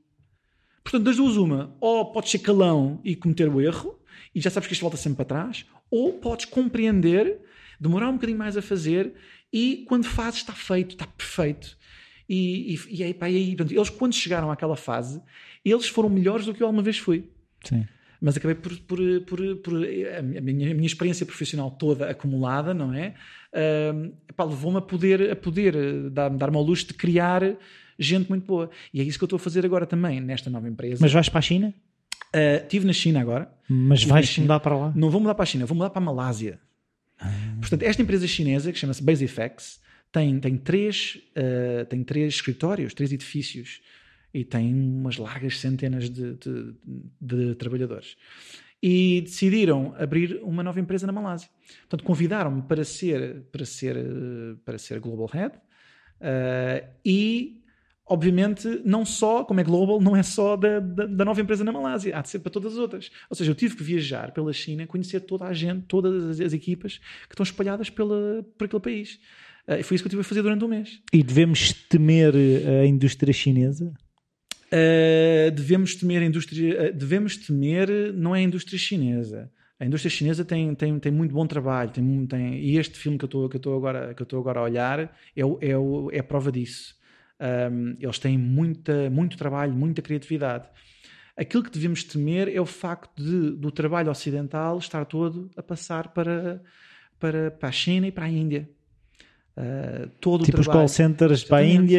e- Neste momento, para começares na indústria, já não podes se calhar ir para Londres e começar por baixo. Porque o trabalho que havia de início de carreira Está todo já na Ásia. Está todo na Ásia, está todo na Índia. Todas as empresas, neste momento, para poderem competir, têm uma empresa, têm um escritório na Índia com milhares de pessoas a fazerem aquilo. Será que a qualidade é a mesma? Não é. Mas se tu tiveres Sim, mas 50 tens uma pessoas, pirâmide, não é? Exatamente, Com uma base fazer a mesma coisa gigantesca. que faz, epá, mesmo que aquilo corra mal, tu tens sempre forma de, ok, olha, faz outro. E acaba sempre por ser mais barato, porque eles ganham muito pouco. Sim. ok? Ahm, na China, na China é um bocadinho diferente, porque esta empresa tem, um- tem, um- tem uma visão de querer competir com Os as maiores. empresas ocidentais. Ah, esta empresa é o braço direito da ILM. Ah, nós fazemos trabalho, tudo, tudo que é ILM, Star Wars, tudo, tudo, tudo, tudo. tudo. Ah, portanto, esses são, são os best buddies. Epá, e, é um- e é para mim, ah, eu sempre lutei contra o facto de não, não, eu não vou lutar para, para que pessoas sejam escravizadas e não sei o quê. Ah, porque não gosto disso, não gosto disso.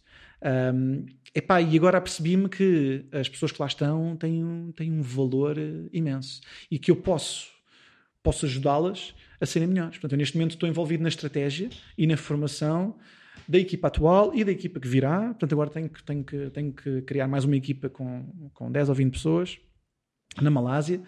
E estar envolvido nisto é, é, pá, é muito giro, porque estou a ver um lado diferente. Já tinha tido essa experiência um bocadinho na Double Negative, foi nessa altura que eu, que eu saí para, para, para me focar na, na- na minha, na minha paixão, que era aprender mais.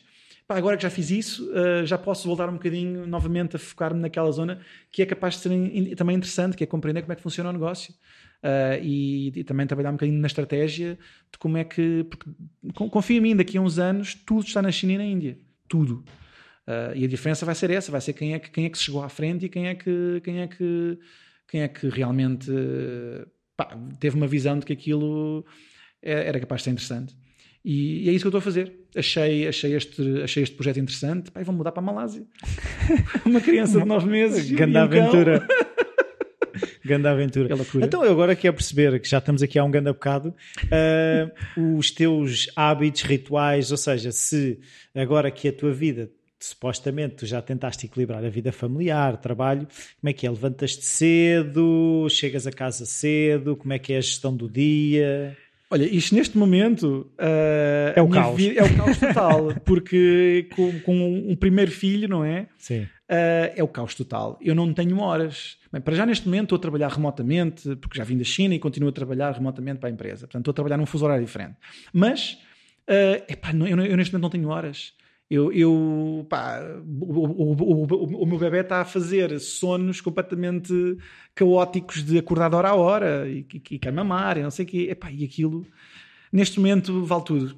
Neste momento vale tudo. Portanto, não há, não há ritual, não há nada. É, é deixar andar, é compreender que aquilo que está ali é uma coisa preciosa e que, e que é fantástico e é muito giro ver, ver, ver aquilo a crescer. Uh, é um projeto, é, é, é, um, é, um, é, um, é o hobby final, não é? Eu passei a minha vida toda a fazer hobbies e a, e a brincar. Epá, e aquilo que está ali é um brinquedo espetacular, porque é um é brinquedo. Uma, que é uma história bonita, não é? Completamente. E é um brinquedo que tu podes, que podes moldar, que podes ajudar uh, epá, a tornar-se numa, numa pessoa interessante, não é? Epá, é, é, uma coisa, é uma coisa gira, é, um, é, é completamente diferente. É completamente diferente. Mas não tentas, eh, ou seja, tu hoje em dia tens que trabalhar 3 horas, 10 horas, 6 horas. Eu, está bem que não há uma hora para começar nem para terminar, mas. É assim, aquilo, aquilo, que, posso, aquilo que posso contar era eh, antes desta fase, Sim. antes desta fase, uh, como estava a trabalhar no Canadá, por exemplo, um, ehm, eles no Canadá têm uma política em que pagam as horas extraordinárias. Portanto, eles não te encorajam a ficar a trabalhar todas, todas as noites. Portanto, quando é preciso que tu trabalhes uh, fora de horas, eles vão te dizer e vão, e vão, e vão te pagar. O que, o que é um, um formato muito interessante e que, uma das coisas que me levou a sair de Portugal foi essa. Era, eu estava literalmente a ser explorado. Literalmente a ser explorado. Quantas noites não fiz eu até às duas, três, quatro da manhã, se fosse preciso. Uh, é uma exploração autêntica e ninguém consegue compreender aqui um, o valor, o valor, o valor disso. É que as pessoas tentam, pedem sempre para vestir a camisola. E tu chega a um ponto e dizes assim, mas, mas espera A camisola está suja e rota. A camisola está suja, man. Eu visto a camisola, se eu puder... Mas eu não tenho tempo de daqui, lavar. Exatamente. Se eu puder tirar daqui alguma coisa que seja útil para a minha vida, não é? Porque senão somos todos uh, que acionistas das empresas, não é? Sim. Uh, não dá, não é? Não pode ser, não pode ser. Portanto, no Canadá já tinha um equilíbrio bom em que podia chegar ao trabalho, é pá, nove e meia, sair, sair à hora, é uh, pá era tão bom que até podia ir passear no, no passeio marítimo, dar uma volta de bicicleta, fazer desporto, jogar squash com a malta.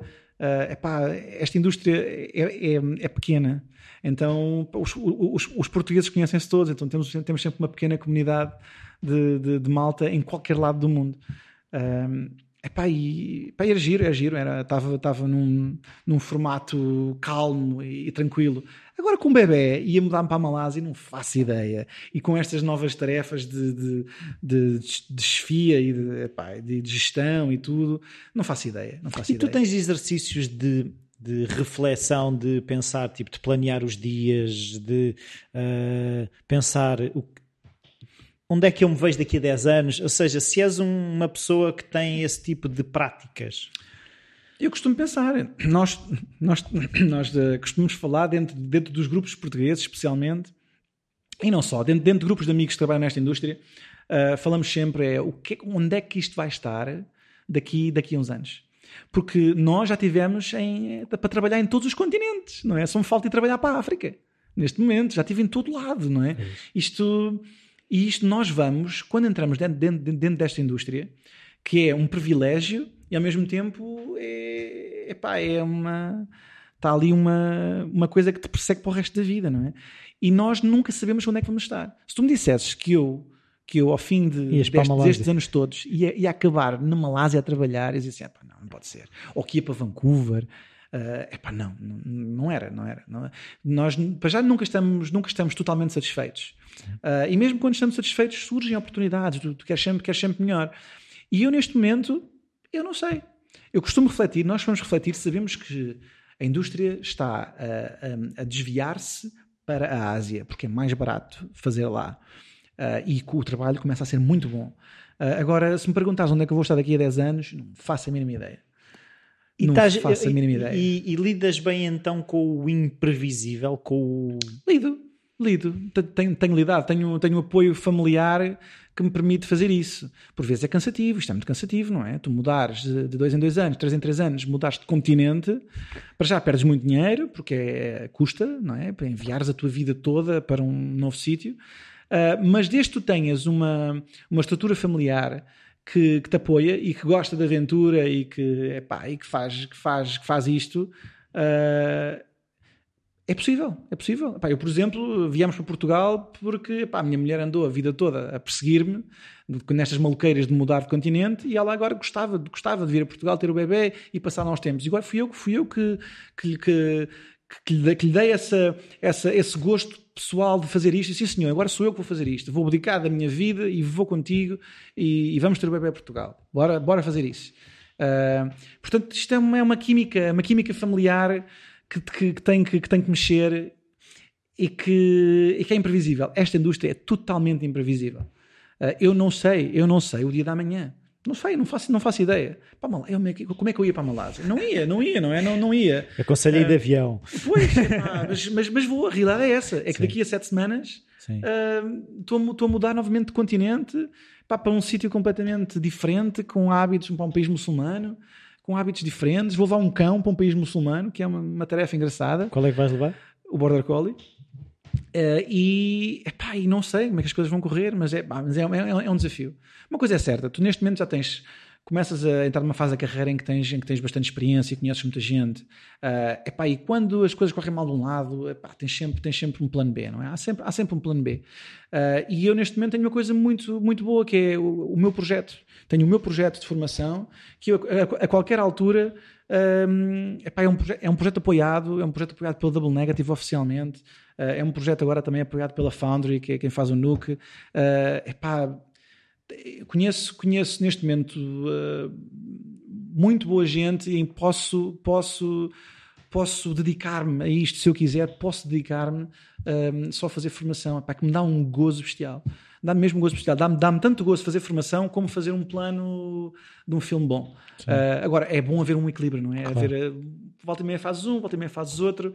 Uh, e, pá, eu estou sempre a fazer planos, sempre, sempre, sempre. quando, não tô, quando, quando não são meus, alguém me diz, pede-me ajuda. Diz, oh, Carlos, como é, como é que tu achas que se faria isto? E disse, pá, dá cá. Mas, mas tu queres fazer? E eu disse, não, não, quero fazer. Já eu preciso pensar às vezes com, com uma caneta na mão. É como eu costumo pensar. Sim, eu preciso, preciso ter aquilo à frente para, para, para fazer. Imaginar às vezes não chega. Um, mas é isso, pá, é a imprevisibilidade. Nesta indústria, quem entra nesta indústria, uh, e se houver malta que, que, que gosta disto. Se for control uh, freak, escolha outra coisa, é isso? Completamente, completamente. eu costumo dizer à malta: isto não é para todos. E já disse isso aos meus alunos, nunca e nunca escondo. Isto não é para todos. Isto é só para os bons e para quem tem estofo se tu és muito, muito caseirinho e gostas da comidinha da mamãe e gostas de estar aqui no Solinho, uh, em Portugal, uh, epá, mantém-te aqui. Deixa de estar. Deixa de estar aqui. Estás arranja, bem. Arranja um empregozinho bom aqui e fica aqui. Se queres fazer filmezinhos, uh, epá, e teres, teres o privilégio de poderes, de poderes trabalhar nestas grandes produções e, epá, e vês o teu nome que vai ser mostrado ali para, para milhões e milhões e milhões de pessoas uh, e tens uma história para contar, epá, embarca nesta aventura. É. Porque é uma aventura dura, mas eh, pá, que recompensa. Pá, recompensa, meu. Eu, há dias em que eu acordo e vejo o que estou a fazer pá, e rio-me porque, porque é um gozo. Às, às, às vezes pergunto, estou-me a pagar para fazer isto? Pois, é, é, é um bocadinho também isso que eu queria perceber, que é, tu de vez em quando estar-te a cair a ficha, não é? Essa coisa de perceber... Ah, ir gozando as conquistas, Sim, não é? completamente, completamente. Especialmente quando estás relaxado, quando estás no, no, no momento dos filmes em que, em que as coisas estão, estão suavizadas, em que tu fazes um horário bom, em que tu gozas mesmo aquilo que estás a fazer, uh, em que tu tens tempo para pá, fazer festas com amigos e tudo, uh, e curtir mesmo uh, aquilo que esta, que, esta, que esta profissão te permite, que é, que é gozar também um bocadinho aquilo que tu fazes. Esses são os momentos bons. Esses são os momentos bons. Uh, agora, neste, nisto há, há, momentos bons e momentos maus. Pá, os momentos maus é o crunch time. É aquele momento em que o filme está tá a acabar, falta um mês. É a doer. É, é, pá, é esticar, é esticar até partir, estás a ver? É, mas, mas é giro, faz-te faz -te ganhar um calzinho, não é? Que, que te permite passar por, por intempéries e tu olhas para aquilo e dizes assim: o quê? Ah, tenho que fazer mais uma horinha de trabalho. Assim, opa, amigo, tive a fazer durante três semanas, sete dias por semana, fazer se calhar 10 horas de trabalho por dia. Pá, isso não é nada, isso não é nada. Estás cansado? Yeah, epá, eu estou completamente morto. Uh, portanto, dá-te dá, dá um certo calo, desde que consigas conciliar isso com a Então, como é que as pessoas não estouram? Como é que tu não estouras? Uh, com os meus hobbies. é continuar a ser uma criança e ter mil e uma coisas para fazer. Uh, é, é, sair do trabalho e desligar. A vida não ser só aquilo, não é? Eu desligo. Pá, eu conheço muita gente, tenho, tenho amigos meus nesta indústria. Uh, e se eles ouvirem isto, eles sabem quem são. Uh, Vocês que, sabem quem são. Sabem quem são, porque eu estou sempre a criticar isso. Eles vão para casa e vão estudar. O hobby deles é, é os efeitos visuais. Eles vão ler e vão aprender, o que é fantástico. Mas. Porque tu aprendes imenso e, e chegas longe. Um, para mim, eu tenho tanta coisa que gosto de fazer que a última coisa que eu quero fazer quando chego a casa é pensar em efeitos visuais. Pá, penso, penso agora, porque tenho, tenho uma escola e tenho que planear e fazer coisas. Mas é diferente. Mas é, é o meu próprio projeto, não é? Agora, eu não penso em efeitos visuais. Chego a casa e eu desligo. Eu, eu penso é nos meus cães, é no, é no radiomodelismo, é, é pá, é, sei lá, fazer kitesurf, como fazia cá, é boxe, é, é agora brincar com o meu puto, é, é, pá, é ter um bocadinho para a família, é, é, é, tudo, tudo, estás a ver? Tudo aquilo que eu gosto de brincar uh, começa quando sai do trabalho. É, é, o, é, o meu, é o meu escape, é esse, é conseguir uh, dissociar o que é que é trabalho daquilo que é a minha vida. Eu, neste momento, eu, eu trabalho para viver. Já, já vivi para trabalhar. Neste momento, trabalho para viver. Gosto muito daquilo que faço, mas aquilo tem um. Aquilo está ali, não é? é Ocupa aquela... um espaço, mas não é exatamente, tudo. Exatamente. Portanto, está ali, uh, está controlado. Quando estou, estou a 100%. Nunca estou só mais ou menos. Não, estou lá, estou a dar o litro. E quando sai dali, é, pois é, é que aquilo que eu vejo é que depois tudo contamina tudo e depois não estás a 100% em lado nenhum. Não estás 100% em casa, não estás 100% no trabalho, porque quando estás no trabalho estás a pensar no que devias ter feito em casa, quando estás em casa estás a pensar no que devias ter feito no trabalho. Completamente. É a pior coisa que pode acontecer é essa. Uh, e passares, passares por estas intempéries onde tu às vezes tens, passas semanas sem vir a casa quase, uh, é complicado. São aqueles momentos em que tu dizes assim, estou tão farto disto, estou tão farto disto. Mas depois esses momentos, pá, tem um, tem um, tem um início e tem um fim, não é? Geralmente acaba o crunch time, o filme é, é entregue uh, e durante, durante, se for preciso, se calhar mais dois ou três meses, se calhar não há nada, estás a ver? É, estamos, estamos, ali mais calmos. Uh, e é nessas alturas que tu tens que aproveitar, dizer assim, ok, eu já sei que vem aí daqui, daqui a dois meses, vem aí duas semanas em que eu parei, parei de viver. É, é trabalho, dedicação total. Uh, portanto, deixa-me cá aproveitar o resto do tempo. é pois é, quando vês a onda a vir, encher o peito já sabes, vai estar lá de baixo. Completamente, é? completamente. E isto aprende-se com experiência. Sim. Isto aprende-se com experiência. E tu passas, esse, por exemplo, esse tipo de informação não diretamente relacionada com o trabalho aos teus alunos? Sempre. Sempre, sempre, sempre, sempre, sempre. Por isso é que eu fiz este filme, por isso é que trabalhámos no filme do Felipe Melo, com deadlines. Um, é, é, tudo baseado na, na, realidade. É treino para a treino, vida. Treino, treino, completamente. Pá, eu não, sou, não estou só a criar artistas, estou a criar homens também. É, é isto é a educação, a nossa educação é muito importante. E criar-te hábitos de, de, de, de respeito e de, pá, e de seres um bom profissional é, é, é, muito importante. É isso que eu tento fazer. É, é passar um bocadinho mais. É como eu estou a dar composição, mas composição envolve muita coisa. É, envolve aprender a tirar fotografia, a gostar, a, a criticar, criticar, acima de tudo criticar. Um, mas saberes, saberes que, que, tens, um, tens um trabalho para fazer É, epá, e, e eu, eu, eu, gosto disso, eu gosto disso. Tento passar isso constantemente. Porque sou muito crítico e, em tudo. E, epá, e quando critico, digo assim: não, não, é possível fazer melhor. E, e, se não consigo fazer melhor agora, quando for fazer uma, uma formação, vou influenciar as pessoas para que compreendam logo como é que podem fazer melhor. Porque assim já não vão passar pelos mesmos problemas que eu passei. E eu passei por muitos. então, olha, hum, para começar mesmo a fechar, a pergunta é: livro ou livros que tenham sido importantes para ti, ou no teu caso, calhar filmes? Filmes. Uh, pá, livros eu não, eu não leio. Não leio. Eu não leio eu não gosto de ler, mas isto sempre foi a vida toda. Eu gosto mais de escrever. Sim. Do escreves? Uh, epá, gosto muito de escrever, gosto, gosto, Mas que é tipo diário? Epá, é o quê? Não, não, não é para nada, nada, nada, nada de especial. Mas, mas quando escrevo, antigamente fazia uns poemasitos e tudo para, para, para brincar, mas uh, gosto mais de escrever do que ler. Mas acima de tudo, uh, epá, eu sou mais visual, sou mais de contacto. Uh, eu, gosto, eu gosto de ver.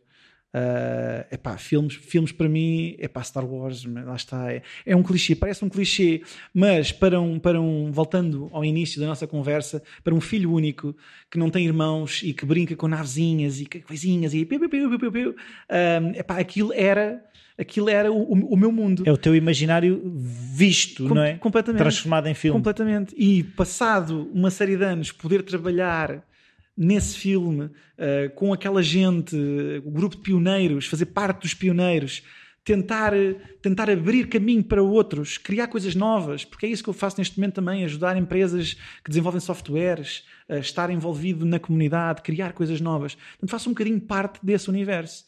Uh, e, e sem dúvida que esse para mim é, é, epá, é, é, é o filme da carreira. Eu só para teres uma ideia, na minha mesa da ILM, eu tinha uma, um tabuleiro com areia, areia do deserto fininha, com naves do Star Wars e tinha um diorama em que tu, inclusive, tinhas perspectivas forçadas, em que a malta, quando me viu a primeira vez a despejar um caixote de areia lá para cima, a malta diz: O que é que tu estás a fazer, meu? Tu és completamente louco. Uh, e eu depois mostrei-lhes: tinha uma nave enterrada na areia e disse assim: Olha, olha daqui, que é a minha perspectiva quando estou sentado. Olha daqui e vê o que é que tu achas. Ei, vai ser genial, está tão giro. Uh, epá, tinha, tinha desde sabres de luz a bonecadas, eu tenho bonecos, tenho, faço coleções de, uh, de coisas do Humberto. Pá, uh, é, lá está, é, é, é, a criança cá em mim.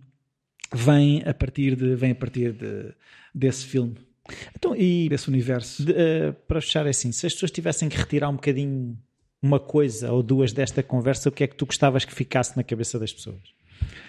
Paixão Paixão. É, é, aquilo que, é aquilo que me define e é aquilo que define quem trabalha nesta indústria.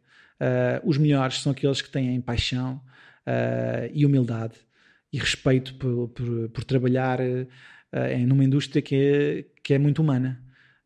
que tende, tende a ser complicada, mas que no fundo somos, somos, somos pessoas. Nós somos quem faz a diferença nos filmes. não, não somos é computadores. Computadores, qualquer um pode ter, não é? Uh, o pulmão, uh, na realidade, somos nós, somos os artistas.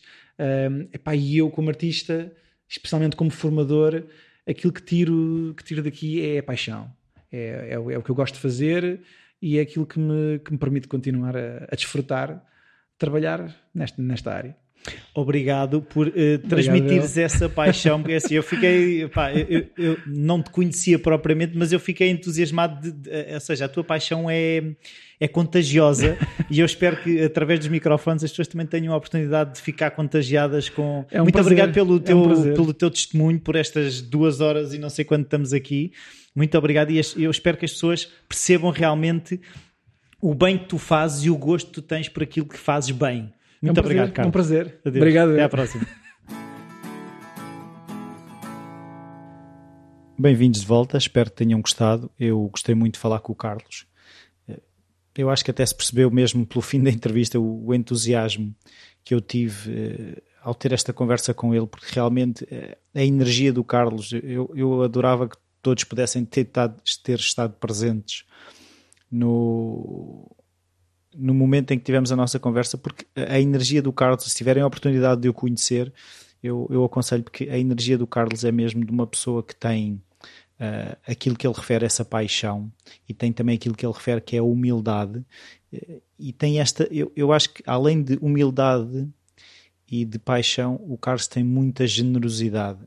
Uh, tudo o que ele fez de formar eh, novos artistas dentro destas áreas mostra bem que ele faz pelo gosto desta arte, ele não faz para ser o maior, eh, aquelas coisas que costuma dizer, tipo, ser o maior artista de todos os tempos, até pode vir a ser e acredito que o possa ser, e acho que tem tudo para ser, mas não é esse o objetivo dele, e se calhar é por isso é que ele se calhar vai atingi-lo.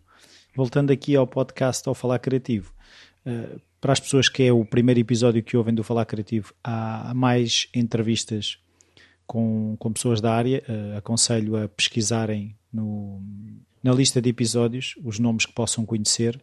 Para aqueles que já cá estão uh, há algum tempo, uh, houve dois meses em que não houve entrevista do, do Falar Criativo, voltei às entrevistas e acho que voltei em grande. Acho que o Carlos foi o, o, bom, com, o bom convidado para este regresso às entrevistas. Foi mesmo muito bom.